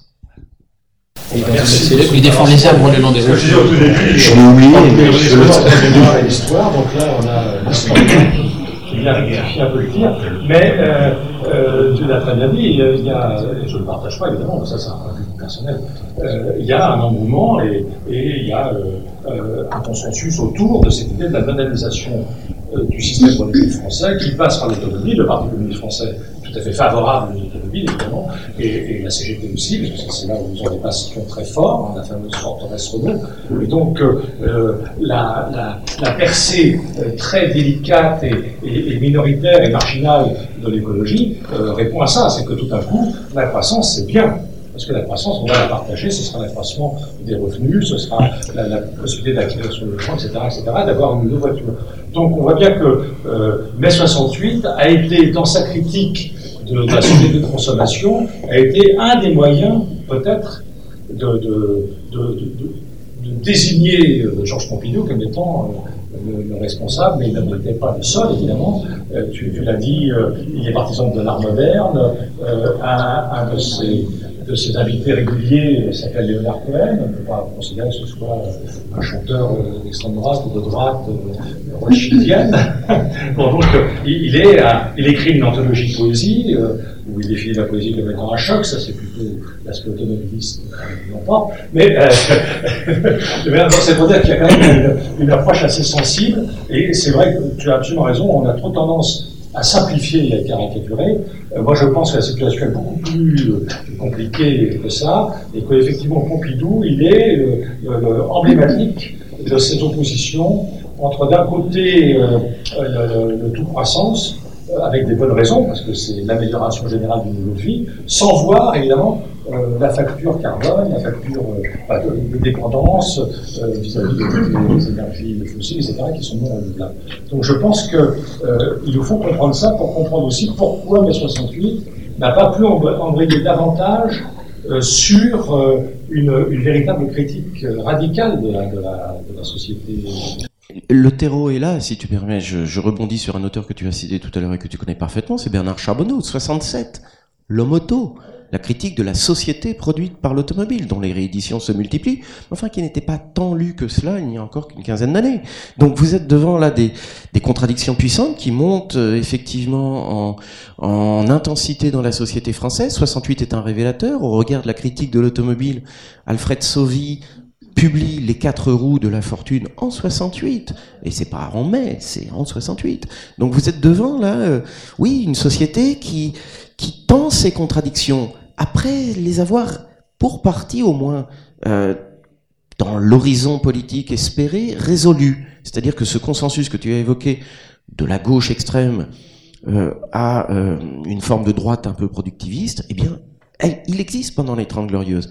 Et de l'ouvrier, somme toute, fonctionne sur un équilibre régional qu'il crée, un enthousiasme également, un élan, et puis aussi, enfin, ceci est bien connu, ça a dû être rappelé, je regrette de l'avoir manqué évidemment ce matin, Enfin, c'est toute une génération qui a assisté à la défaite, qui a assisté à l'immobilisme, qui a assisté euh, à, euh, au blocage de la crise économique des années 30. Donc là, on respire, on a de l'espace dans la pensée. Enfin, il y a des lignes de Paul de Louvrier qui sont tout simplement euh, enthousiasmantes. Mais je pense qu'elle l'était tellement que ce motif-là a presque été épuisé pour l'action publique à la suite. C'est-à-dire qu'après, on n'y croit plus. Alors, vous donner une petite citation de Paul de Louvrier sur ce sujet. Oui, d'accord. Alors, euh, donc on n'oublie pas cette citation. Euh, je, je vais m'auto-censurer parce que je voulais absolument réagir. Bon, donc, tu, merci, je dois partir à nouveau. Bah, pas tout de suite quand même. Ouais, mais... Non, non, mais. Euh, donc, alors, euh, on va demander à Anka de nous dire un peu euh, sa réaction par rapport à cette journée. Alors, moi, je voudrais apporter quelques compléments parce que je suis de loin, je parle parmi, parmi vous, la personne la plus lointaine de 68. Je suis en 68, j'ai sur Bucarest, en Roumanie.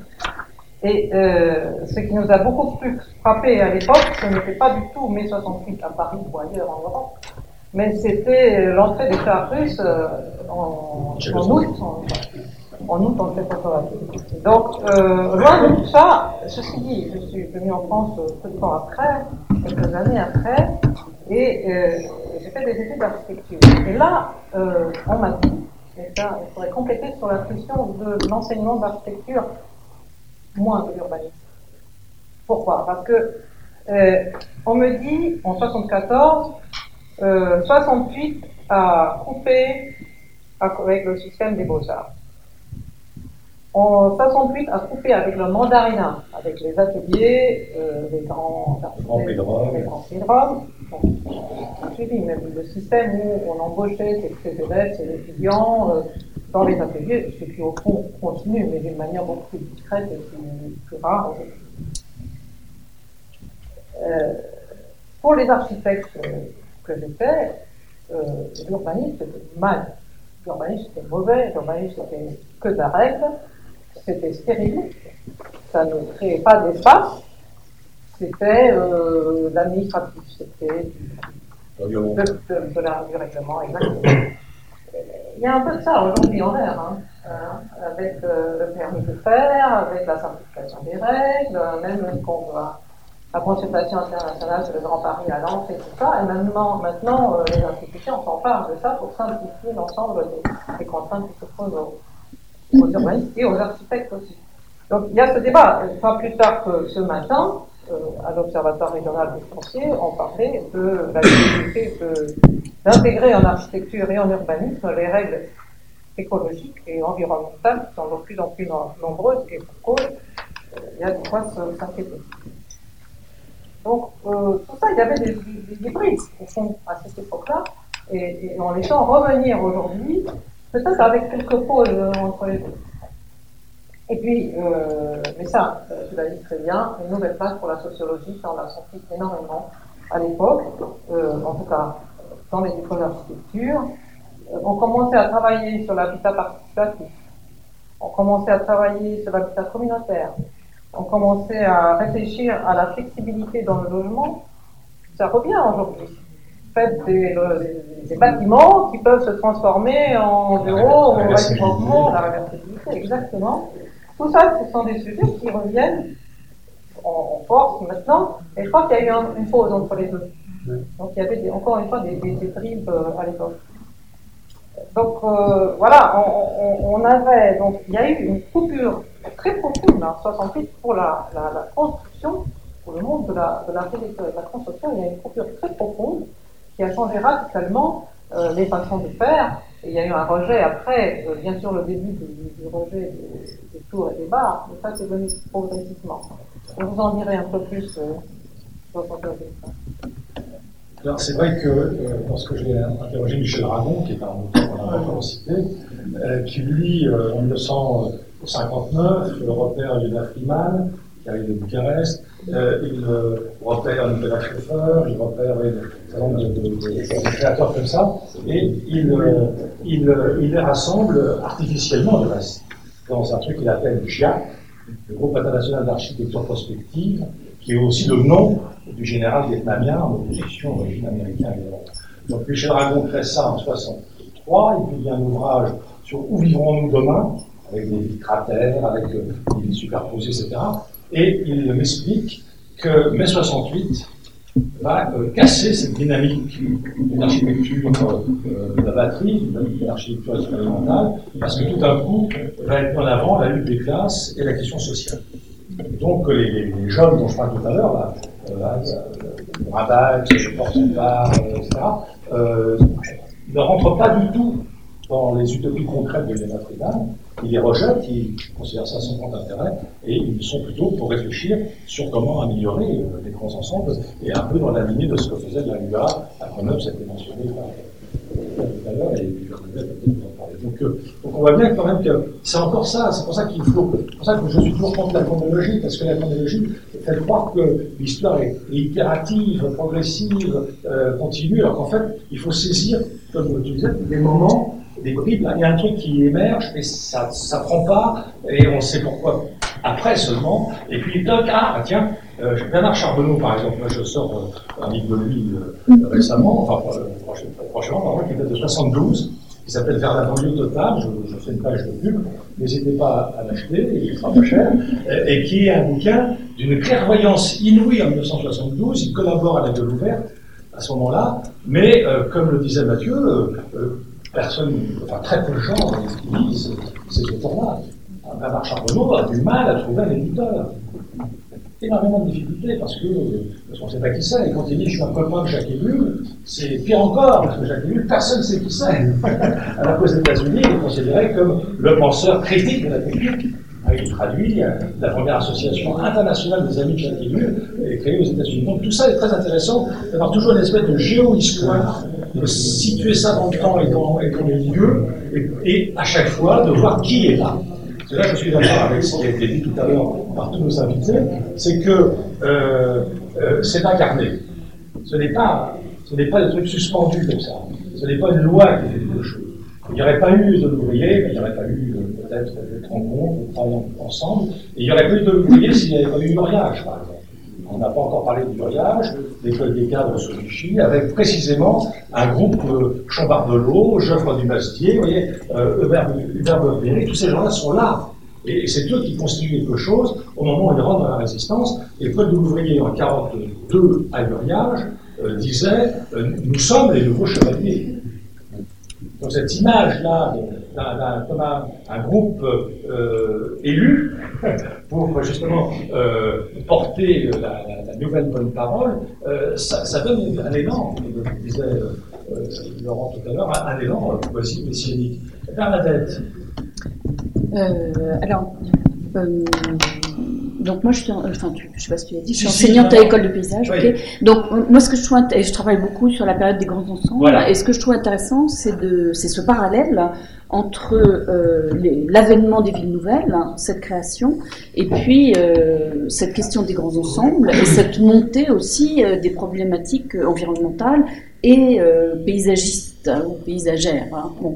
Et tout à l'heure, euh, Laurent disait, euh, voilà, on est sorti, euh, on, on a réglé euh, la question des grands ensembles euh, en, en 68. En fait, euh, pas, pas vraiment.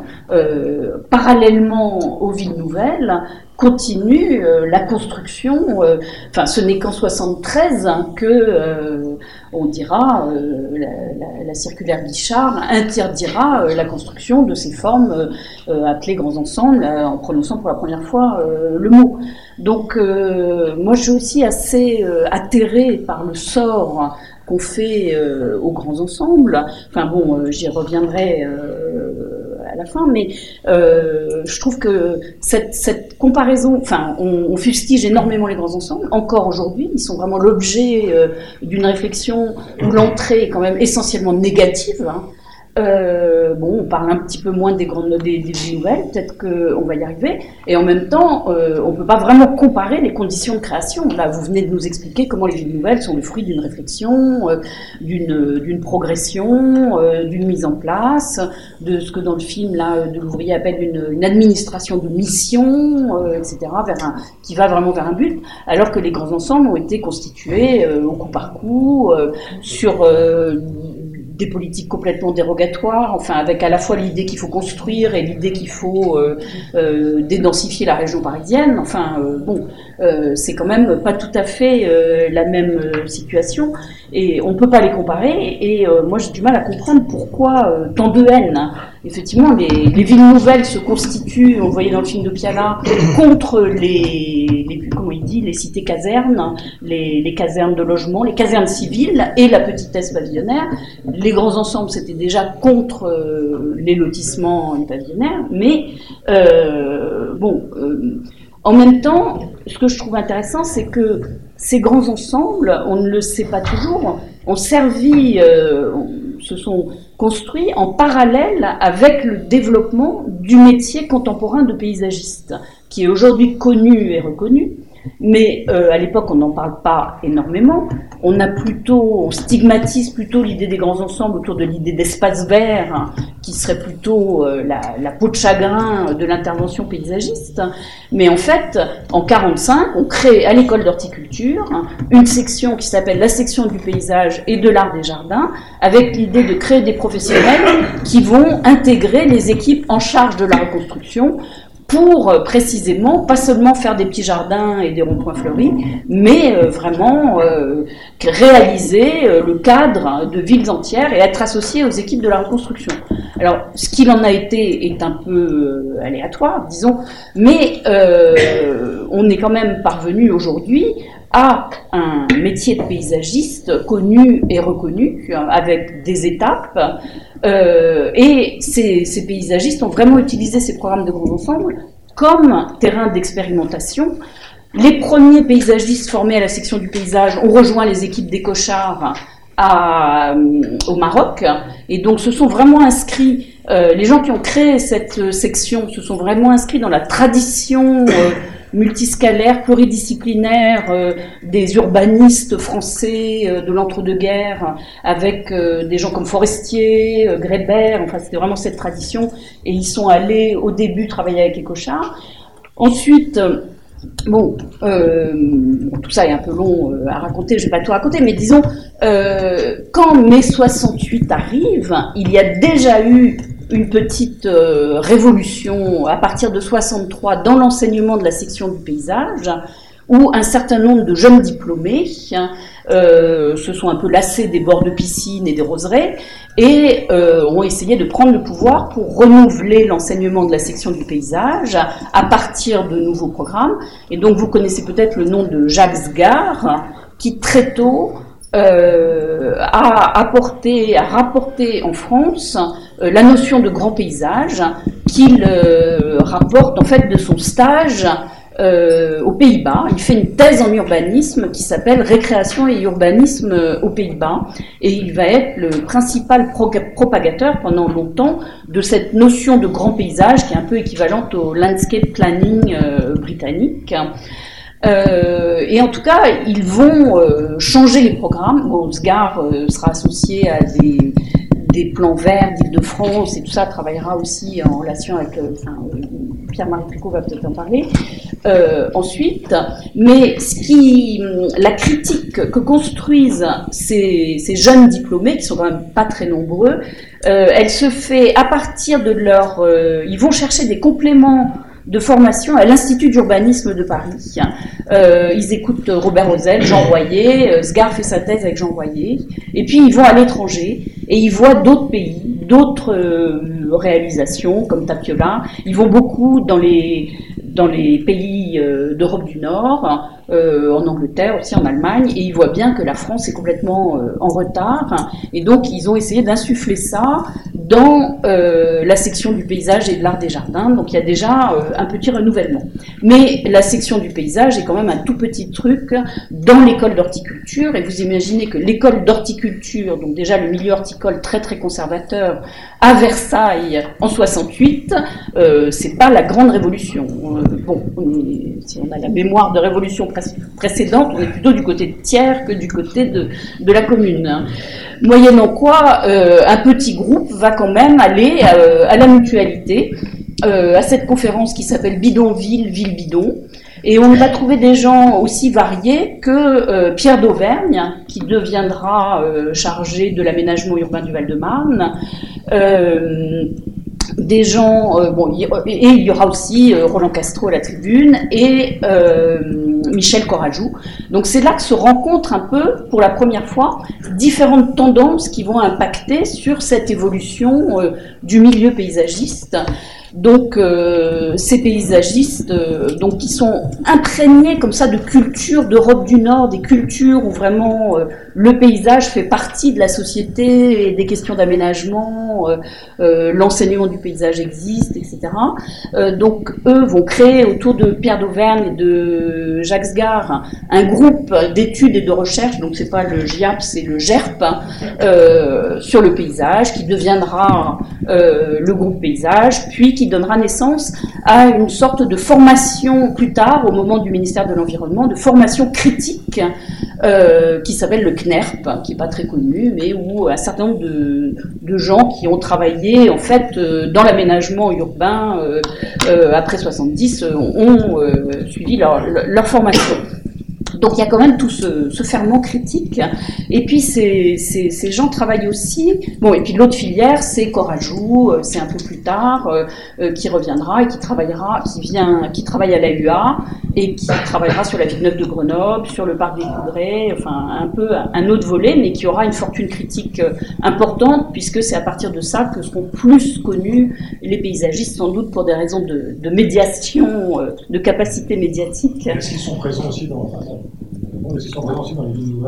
alors, les paysagistes vont être euh, extrêmement présents dans les villes nouvelles, puisqu'ils vont bénéficier finalement de l'ouverture apportée par mai 68, euh, où on va peut-être s'intéresser un peu plus à avoir des, hum, comment dire, des métiers un peu différents, des designers, euh, des artistes, des paysagistes qui vont être un peu plus. Donc, les villes nouvelles vont représenter un potentiel, peut-être sans doute, d'ouverture en plus, à partir de la création du ministère de l'Environnement, bon, il y aura un peu euh, l'idée que ces problématiques paysagères diffusent euh, plus largement.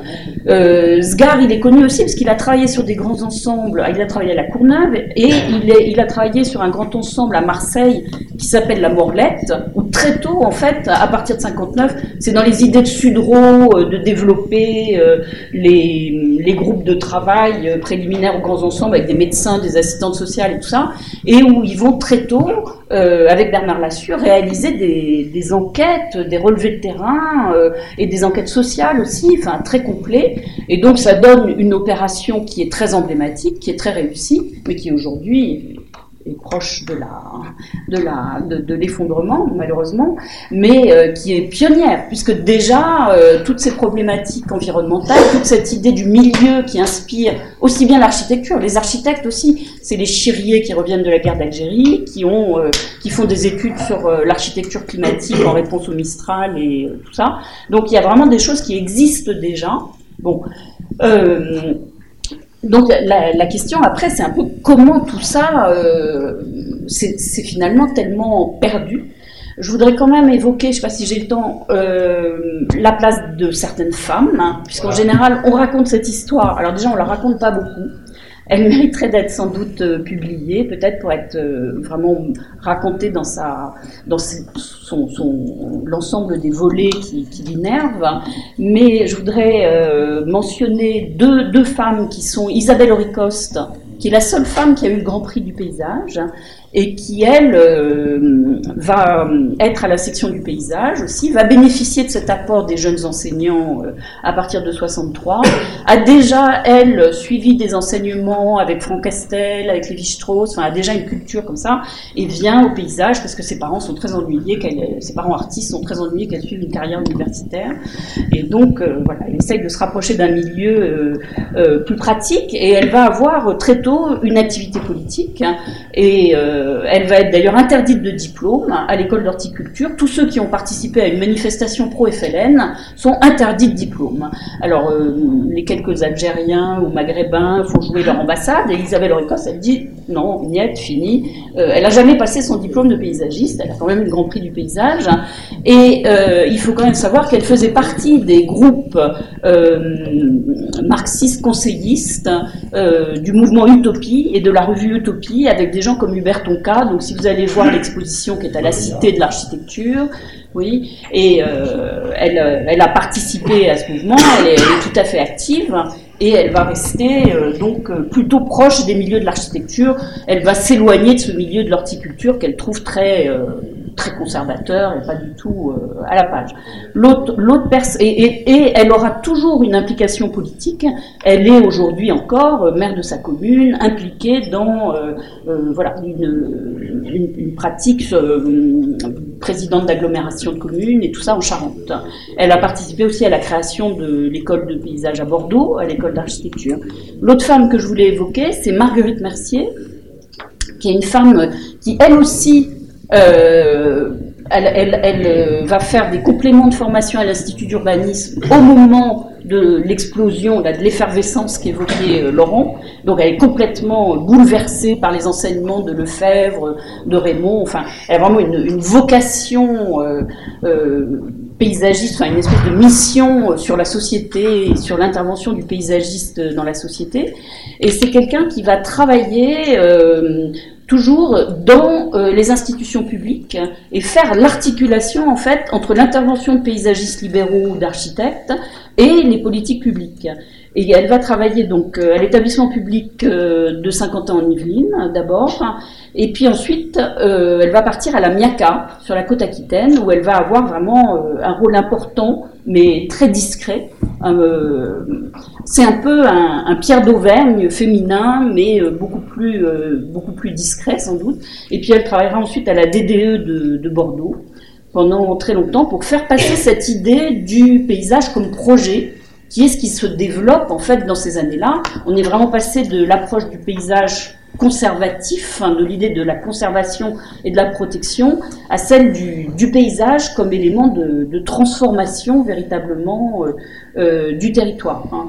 Et euh, bon, je ne veux pas trop euh, monopoliser, juste pour dire que si je reviens à cette histoire de, grands ensembles quand même, donc c'est ce que Barraquet, je ne sais pas si le nom de Bernard Barraquet vous dit quelque chose, a, appelé, enfin il oppose une politique des politiques et des administrations conservatoires euh, sur le paysage et puis intégrative. Et donc c'est cette dimension intégrative que les paysagistes ont peu à peu fait passer euh, prise en compte du milieu, prise en compte euh, du milieu géographique, historique, social, enfin, ça vient de loin.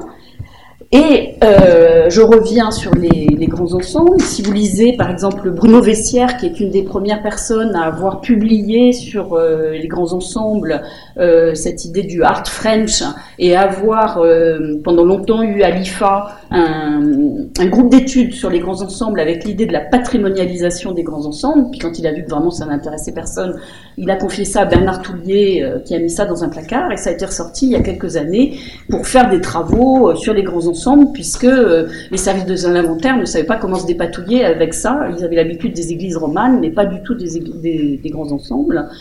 Et donc, euh, je trouve que euh, l'injonction de mai 68, finalement, euh, dit Bono-Vessière, ça a été euh, tout sauf les grands ensembles. C'était, il fallait unir cette production antérieure à 68, alors qu'en fait, elle est variée. Il y a différentes formes de grands ensembles. Et euh, on ne peut pas tous les considérer, tous les traiter de la même façon. Et puis, on a oublié ce parallèle avec cette implication des paysagistes, cette question de paysage parallèle.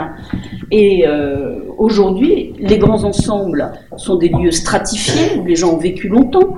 Et on entend les démolir, c'est-à-dire leur appliquer la même potion qu'on critique euh, quand on critique leur, leur existence. On dit qu'ils ont voulu faire la tabula rasa, et aujourd'hui on veut, on veut les démolir. Et je, moi, je, moi, ça me choque énormément. Bon, moi, je, je sais pas, je trouve qu'il y a beaucoup de grands ensembles qui ont beaucoup de qualités, qui sont très intéressants. Et euh, après, il y a des problèmes sociaux, des problèmes de transport, des, enfin, tout un tas de problèmes. Mais on a oublié aussi cette idée qu'ils peuvent constituer un réseau, que cette quantité d'espace ouvert qui les accompagne euh, peut constituer aussi un réseau dans la région parisienne. Alors, je ne sais pas comment c'était inclus ou pas dans, dans les schémas euh, de développement.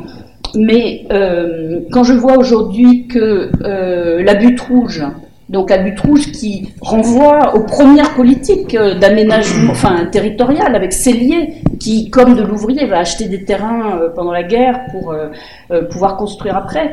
Donc, là, je ne sais pas si tout le monde connaît la butte rouge, mais au départ c'est une cité jardin, puis c'est construit jusqu'en 69, donc l'architecture évolue. Mais c'est quand même un emblème de ce que l'architecture a pu produire et surtout le rapport au paysage qui est, et il y a d'ailleurs un paysagiste qui est premier enseignant de la section du, paysage, du projet à la section du paysage et de l'art des jardins, qui s'appelle euh, André Rubous, et euh, qui euh, insuffle vraiment dans ce projet des, des, choses très particulières qui sont tout à fait visibles. Quand on sait qu'aujourd'hui la butte rouge, le maire de la butte rouge a fait en sorte de racheter d'abord tout le foncier, puis de faire racheter tous les bâtiments qui étaient propriétaires de Habitat 92 par un pseudo-organisme de logement social sur lequel il a la main, et que aujourd'hui son objectif est de d'introduire des résidences dont il a déjà fait quelques échantillons avec grille et absence totale de culture de l'implantation dans un sol, donc tout ça est raviné dans la pente, la, la boule trouche est très pentue. Enfin, je, veux dire, je, trouve ça extrêmement inquiétant quand on voit que les tournuages d'Ayo euh, sont voués. Hein il y a une pétition en ligne pour euh, la butte rouge. Elle est commencée Ah, bah tant mieux. Alors, bah, il faut, on va vous l'envoyer à tous. Hein. Euh, enfin, je veux dire, les, les, les tournuages sont voués à être transformés en en capotage doré euh, pour devenir euh, à peu près des, immeubles de bureaux. Enfin, bon, il y a un manque total de prise en compte de ce qu'a pu être la dignité de ces endroits. Il y a une question euh, de, de, la forme. Moi, je pense qu'il y a quand même une question de forme particulière, intéressante à conserver dans cette, de cette époque. Mais je me demande, par exemple, si quand on entend que les, financements en rue, les crédits en rue sont multipliés là récemment, est-ce que euh, on pourrait imaginer que dans les prescriptions d'usage de ces crédits en rue, il y aurait quelques prescriptions qui émanent euh, bien du ministère de M. Hulot, euh, qui reprennent euh, les questions que posait M. Vincent euh, tout à l'heure, et qu'au lieu de démolir, eh bien, on réhabilite, on recycle, qu'on garde, au lieu de raser tous les arbres et de bétonner et de faire des parkings, qu'on conserve des sols perméables. Alors évidemment, on fera un petit peu moins marcher le BTP mais on le fera marcher peut-être dans une direction qui a un avenir hein, et euh, où les, les, paysagistes, en tout cas la pensée paysagiste, la méthode paysagiste pourrait vraiment euh, innerver les choses. Voilà. Merci, bon, peut-être été un peu long. C'est la parole à Pierre mais je voudrais juste ajouter que euh, tu parles en fait de la réversibilité que évoquait Anka. Euh, parce que tous les grands ensembles ne sont pas à sauver. Non, pas- non, mais pourquoi massacrer ceux qui sont, ceux qui ont des qualités C'est ahurissant quand C'est un même. problème euh, excessivement euh, qu'il faut, qu'il faut aborder sereinement, mais euh, vraisemblablement au cas par cas. Parce qu'il y a des grands ensembles, ceux que vous parliez tout à l'heure, les, les premiers qui étaient dessinés, comme ce que Patrick Bouchin nous raconte quand il a commencé, le, le maître sort ses clés, balance ses clés sur un plan, et ben, c'est là le premier bâtiment. Non, excuse-moi, ça c'est pas une ville, c'est c'est un truc absolument scandaleux, avec le chemin de rue. Donc, faut pas non plus inverser les choses.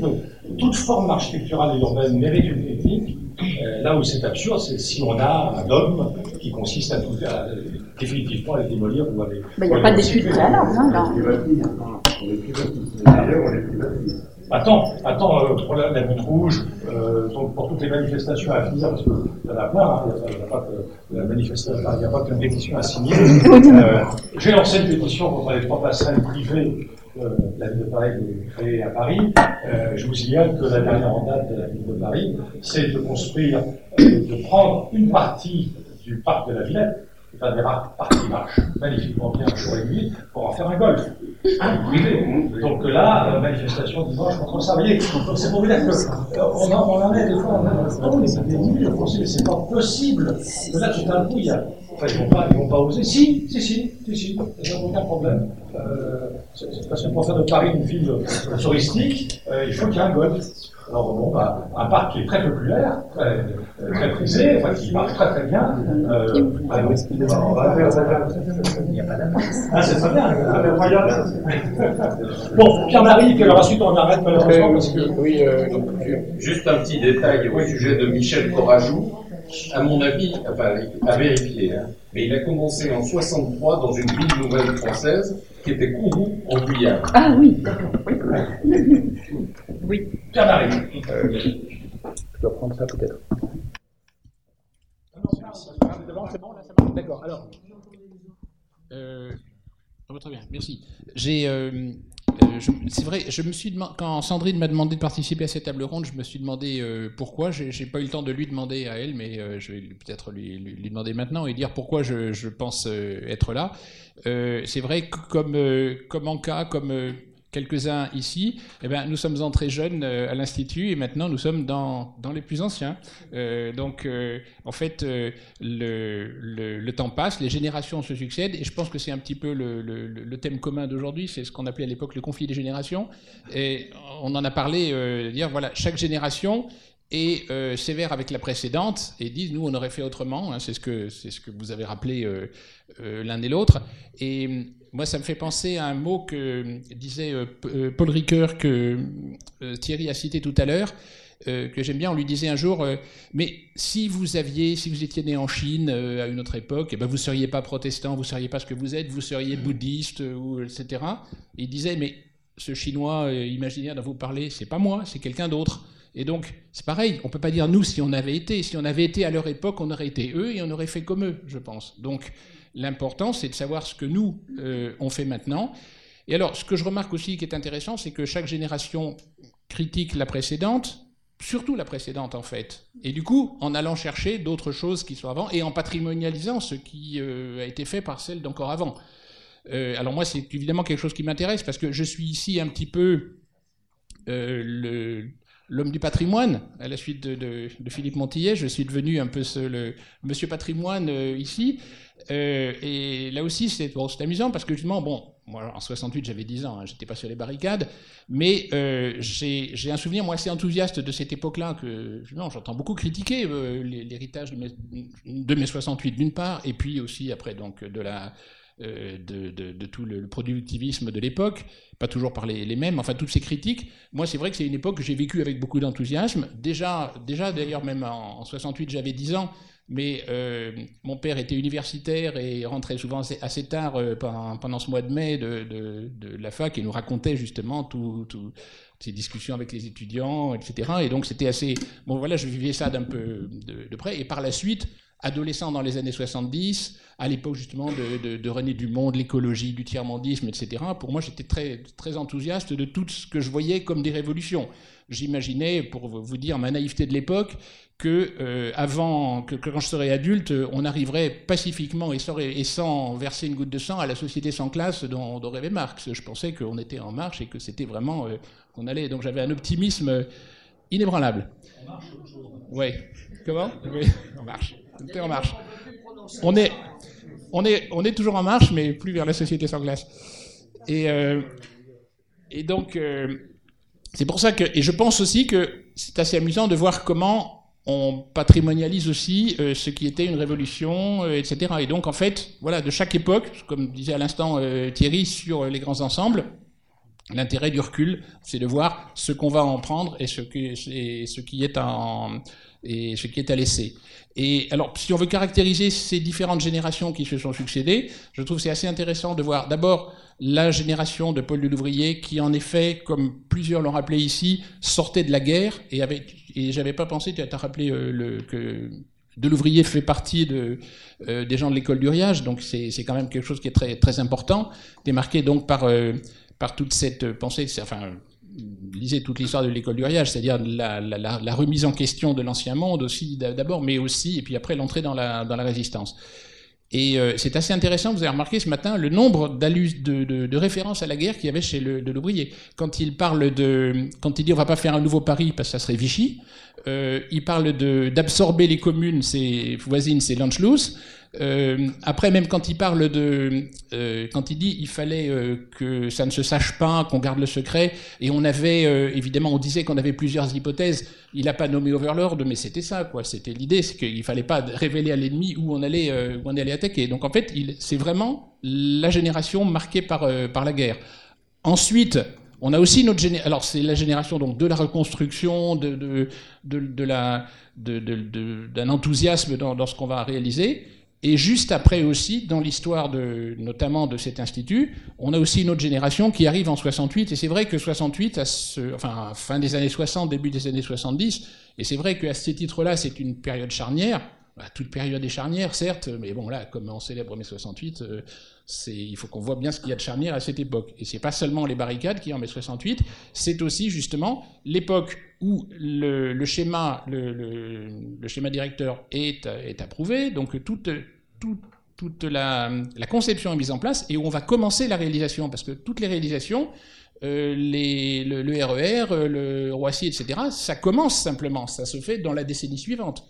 Et ça se fait aussi, euh, ça c'est une fois de Wadam l'a fait remarquer euh, quand je préparais euh, ce travail d'aujourd'hui, ça se fait justement à une époque qui n'est plus du tout l'époque les Trente Glorieuses, qui n'est plus l'époque enthousiaste. Et on a réussi à faire quand même le RER, e à faire Roissy, à faire les villes nouvelles, à une époque où c'était plus du tout la même, la même euphorie économique. C'est quand même intéressant de le, de le, signaler. Et aussi, et enfin, donc c'est une nouvelle génération pour partie qui, qui est dans, à cette époque et qui d'ailleurs aussi remettait en question un certain nombre de choses, et notamment cette ville euh, je dirais, un petit peu oublieuse de son socle, puisque c'est dans les années 70 euh, qu'on a eu des personnalités comme Anning, comme Raymond Delavigne, etc., qui ont introduit des notions, enfin, réintroduit la composition urbaine, parce que c'était quand même quelque chose qui, existait avant, mais qui était un petit peu oublié quand même dans les années 50-60. Et, puis toute la préoccupation de l'environnement. Et ça, s'il y a peut-être quelque chose à, retenir de, ce, de, cette époque, quand même, euh, c'est que la préoccupation explicite de l'environnement, euh, qui date quand même des années, euh, des années 70, qui a été quelque chose donc, qui introduit dans, dans, la, planification de la région et qui quand même aujourd'hui a pris l'importance que, l'on sait. Après, Bernadette me disait que j'allais peut-être parler de, de Sgar, mais bon, euh, voilà, je n'ai pas le temps de, parler de tout, mais en effet, euh, c'est vrai que c'est que en effet des, paysagistes ou des gens, enfin pas que pas que garde, des gens qui ont qui ont travaillé. Je trouve ça remarquable de voir des gens qui étaient là, finalement qui, font cette euh, dire ce, ce, grand écart, qui ont commencé. Mais il n'y a pas que ce gars. Regarde Bertrand, moi, qui, a, qui était qui était là dans les années 60 et qui a accompagné euh, jusqu'à maintenant. D'ailleurs, dernière chose, j'aime beaucoup voir justement ici. Euh, de, vraiment, je vois qu'il y a toutes les générations. Il y a les plus anciens et puis on a jusqu'aux étudiants. Donc c'est assez, intéressant de voir tout le monde ensemble. Ils nous ont coûté très cher, hein, parce que. Non, non, je plaisante, parce que. Vous savez, c'est le système des figurants.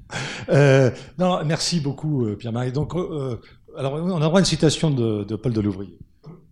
Juste une, petite citation de Paul Delouvrier euh, sur lequel on peut, on peut juger selon ce qu'on est, et en tout cas en fonction de ce qu'on a entendu lors du premier exposé. Un extrait d'un commentaire euh, qu'il a fait quelques années après avoir quitté la fonction que lui avait confiée le général sur Paris.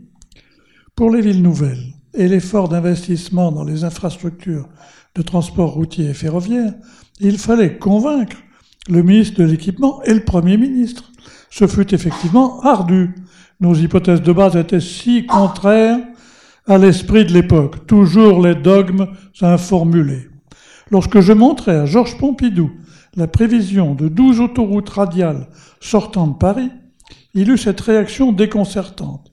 Pourquoi faire des autoroutes puisqu'elles seront toujours pleines? Ce qui, deux ans plus tard, ne l'empêcha pas d'inaugurer à Paris la voie express sur la rive droite de la Seine. Fin de citation. Merci bien. Je voudrais juste faire une remarque sur euh, Paul de l'Ouvrier. Euh, lorsque j'ai écrit les mémoires de Paul-Henri Chambardelot, donc ils, appartenaient à l'école du riage, et donc on pourrait croire que leur cheminement, leur amitié, euh, nouée à une époque tragique de l'histoire de France, allait évidemment exalter leur, leur, complémentarité, et pas du tout. Paul-Henri n'était pas content du tout que Paul de Louvrier n'ait jamais donné un, financement pour son équipe de recherche avec ses étudiants et ses doctorants pour travailler sur les villes nouvelles, par exemple. Et c'est seulement quand Paul de Louvrier est devenu patron de l'ODF qu'un jour, euh, il s'est rappelé qu'il avait ce sociologue comme ami et il lui a donné bah, un tout petit, tout petit truc pour faire une, une enquête. Quoi. Oui, bien sûr, mais... Ouais. Non, non, mais c'est oui, mais il voulait, il aurait voulu un financement pour ses étudiants. Ah, ça, il les a pas eu. À propos de, de il ne faut pas oublier non plus qu'il a été pendant assez longtemps secrétaire général de la CECA naissante. C'est-à-dire, euh, il était à Luxembourg et il s'occupait de l'Europe naissante.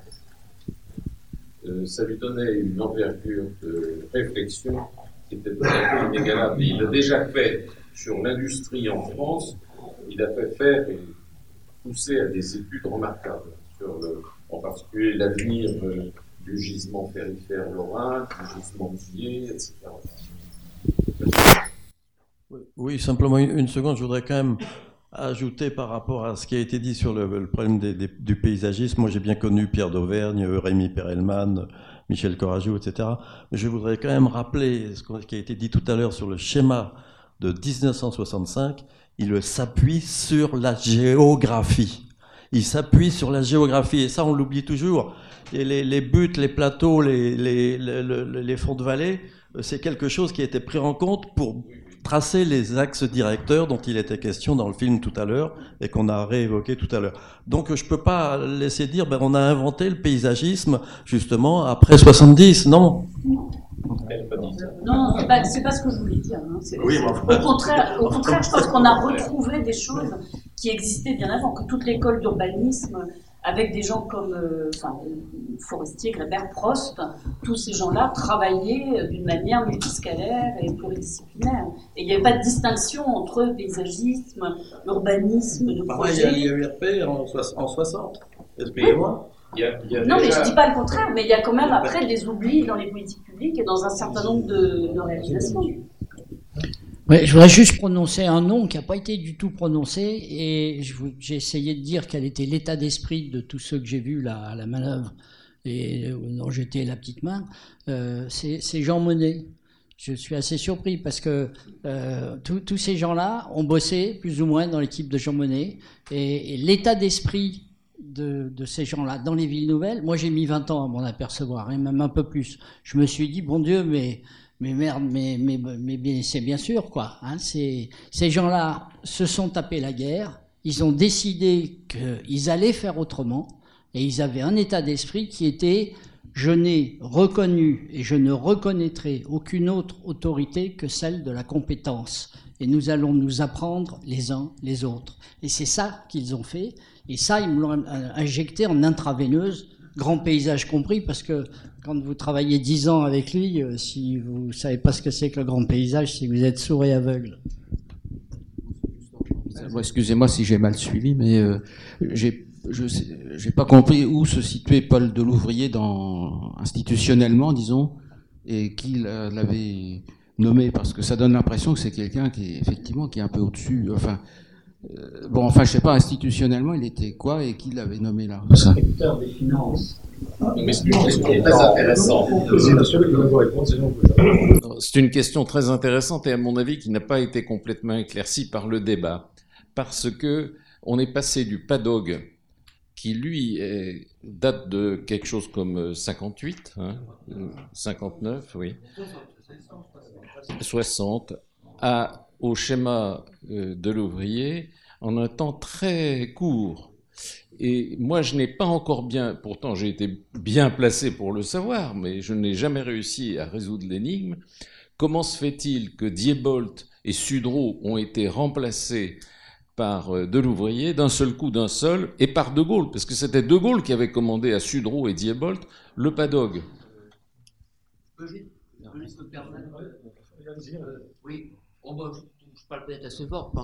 Euh, à l'Institut, à la documentation à côté, il y a la thèse qui était fort intéressante de Michel Carmona, qui était professeur euh, à Sorbonne, et qui a fait sa grosse thèse qui s'appelle, je crois, La région parisienne, ou le Grand Paris, le Grand Paris, pardonnez-moi, en deux volumes, et euh, Michel Carmona, j'ai connu d'ailleurs, c'est dommage qu'il n'ait pas été là, vous peut-être pas prévenu, il a disséqué, je crois, complètement, enfin, il y a d'autres études de l'URIF qui ont disséqué, puisque des gens de l'URP ou de l'URIF ont ensuite repris euh, la gestion des différents schémas directeurs, ils sont tous là d'ailleurs, il doit donner le détail de tout ça, je ne me rappelle plus bien en tête exactement, mais c'est vrai que c'est une question fort importante que vous soulevez. Je pas de réponse. Je crois qu'il explique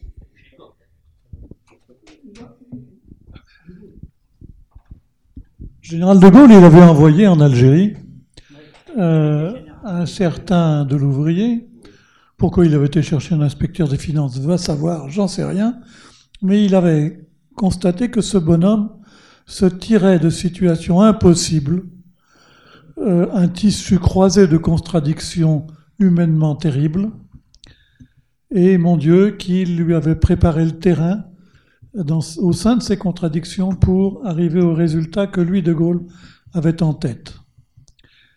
Alors, euh, bon, après l'indépendance, ou juste après l'indépendance, il avait toujours de l'ouvrier à sa disposition. Et euh, ce fameux survol, dont je ne sais pas s'il a été déclencheur ou s'il était simplement destiné pour De Gaulle à montrer à de l'ouvrier ce qu'il attendait de lui, euh, en tout cas, ce survol en hélicoptère avait pour objet la constatation du fait que c'était, comme l'a dit le général, en effet, le bordel. Et il lui a dit, bah écoutez, c'est vous qui allez mettre de l'ordre là-dedans. Et il y a une certaine logique d'homme à homme là-dedans, je crois que c'est tout, il hein, ne faut pas aller chercher plus loin. Alors c'est vrai, comme le dit Bertrand, que c'est le ministère de la Construction qui avait lancé le, le, PADOG et pas, et pas de gauche, je crois bien. Hein. Le, l'ouvrier a mis tout de suite aussi une condition, c'était une certaine fongibilité des crédits, ce qui est exceptionnel en France. Hein. C'est-à-dire, euh, il disait à tous les ministères apportez-moi les sous, j'en fais ce que je veux. Attention, c'est pas que de l'ouvrier, enfin, c'est de l'ouvrier et euh, tout le groupe central des villes nouvelles avec Jean-Eudes Roulier qui ont mis en place cette, euh, cette absence de couleur des crédits qu'ils viennent d'un ministère ou l'autre. Mais il faut dire que toutes les villes nouvelles en ont profité, y compris la province, ce qui était extraordinairement exorbitant du droit commun. Hein.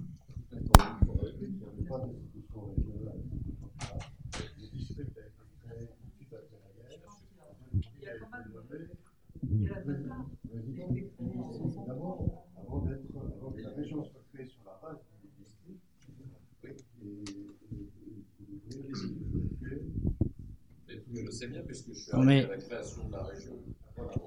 De l'ouvrier raconte ça très bien, comment il est arrivé.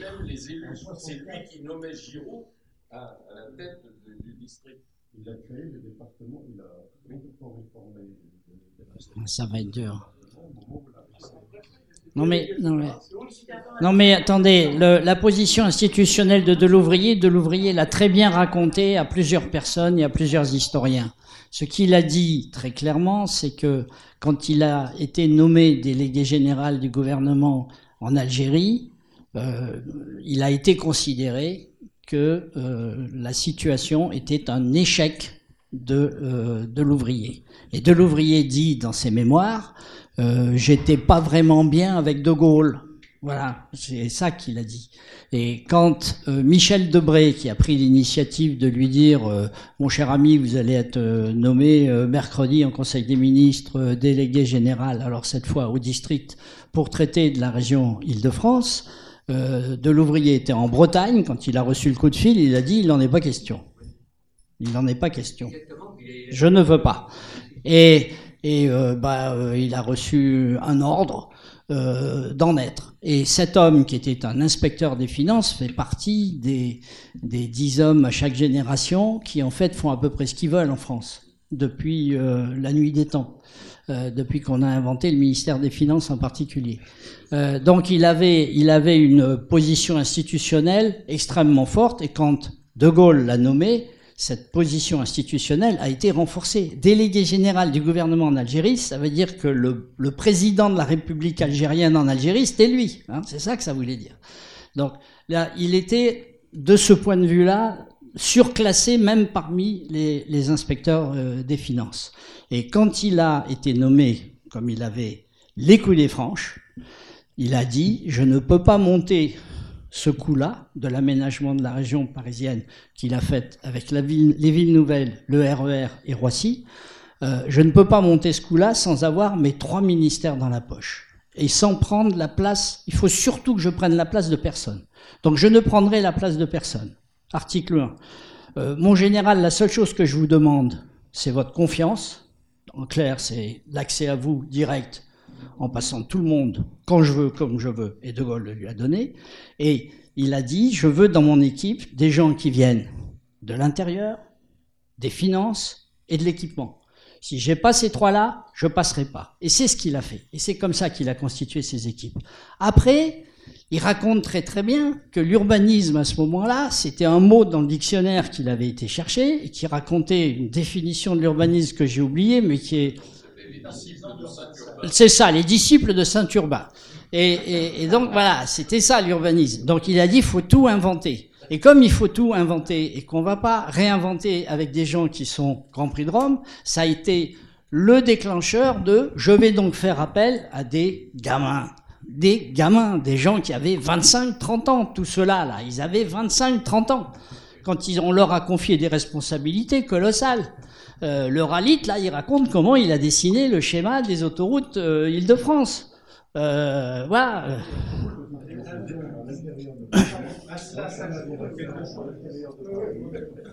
Et, et cette, cette situation, cette situation exceptionnelle et ce mental exceptionnel est un mental qui est totalement issu de la guerre et qui est fait avec préméditation par De Gaulle, qui a dit la France ne va pas s'en tirer dans le monde comme il va, avec un empire colonial comme il est, on se retire des colonies, les hommes de valeur qu'on a employés dans les, dans, dans les colonies, on les rapatrie et on les utilise pour la grandeur de la France. C'est ça qu'il a fait De Gaulle. Il y a la phrase que, quand même, de l'ouvrier a prononcée dans l'hélicoptère face au général. Mon général, la dernière fois qu'on a demandé ça à quelqu'un, c'était Haussmann, et il a eu les pleins pouvoirs. Vous les avez de l'ouvrier. Texto. Oui, justement sur cette question euh, des, des, pouvoirs, il y a un point justement qui fait le lien avec ce qui a été dit tout à l'heure sur le PADOG. C'est que le PADOG venait d'être terminé en décembre 1960, lorsque donc de l'ouvrier, quasiment quelques mois après, est, est, nommé à sa mission. Or le PADOG, principal artisan du PADOG, c'est le SARP, le service d'aménagement de la région parisienne. Donc pour de l'ouvrier, il apparaît évident qu'il euh, ne peut pas demander à des gens qui viennent de terminer un travail d'en entamer un autre sur lequel finalement, euh, pour lequel les objectifs euh, sont, sont différents. Parce que tout à l'heure, ça a été dit, en même temps finalement que le, que ce schéma d'aménagement se met en place, il y a toute la réforme administrative qui derrière est sous-jacente. Et on redécouvre finalement cette euh, région Île-de-France, d'abord par le, biais du district de la région parisienne, alors que jusqu'alors on a toujours raisonné soit en termes de Paris, les gens du Sarthe d'ailleurs initialement étaient des gens de l'administration parisienne, hein, soit en termes de département de la Seine. Et là, il y a une autre dimension, et cette dimension, elle va être à la fois territoriale et spatiale, et en même temps politique, avec euh, la mise en place en, en, fin 64 de euh, des nouveaux, euh, départements. Donc euh, tout se tient un petit peu euh, à, l'époque. Il y avait une institution avant le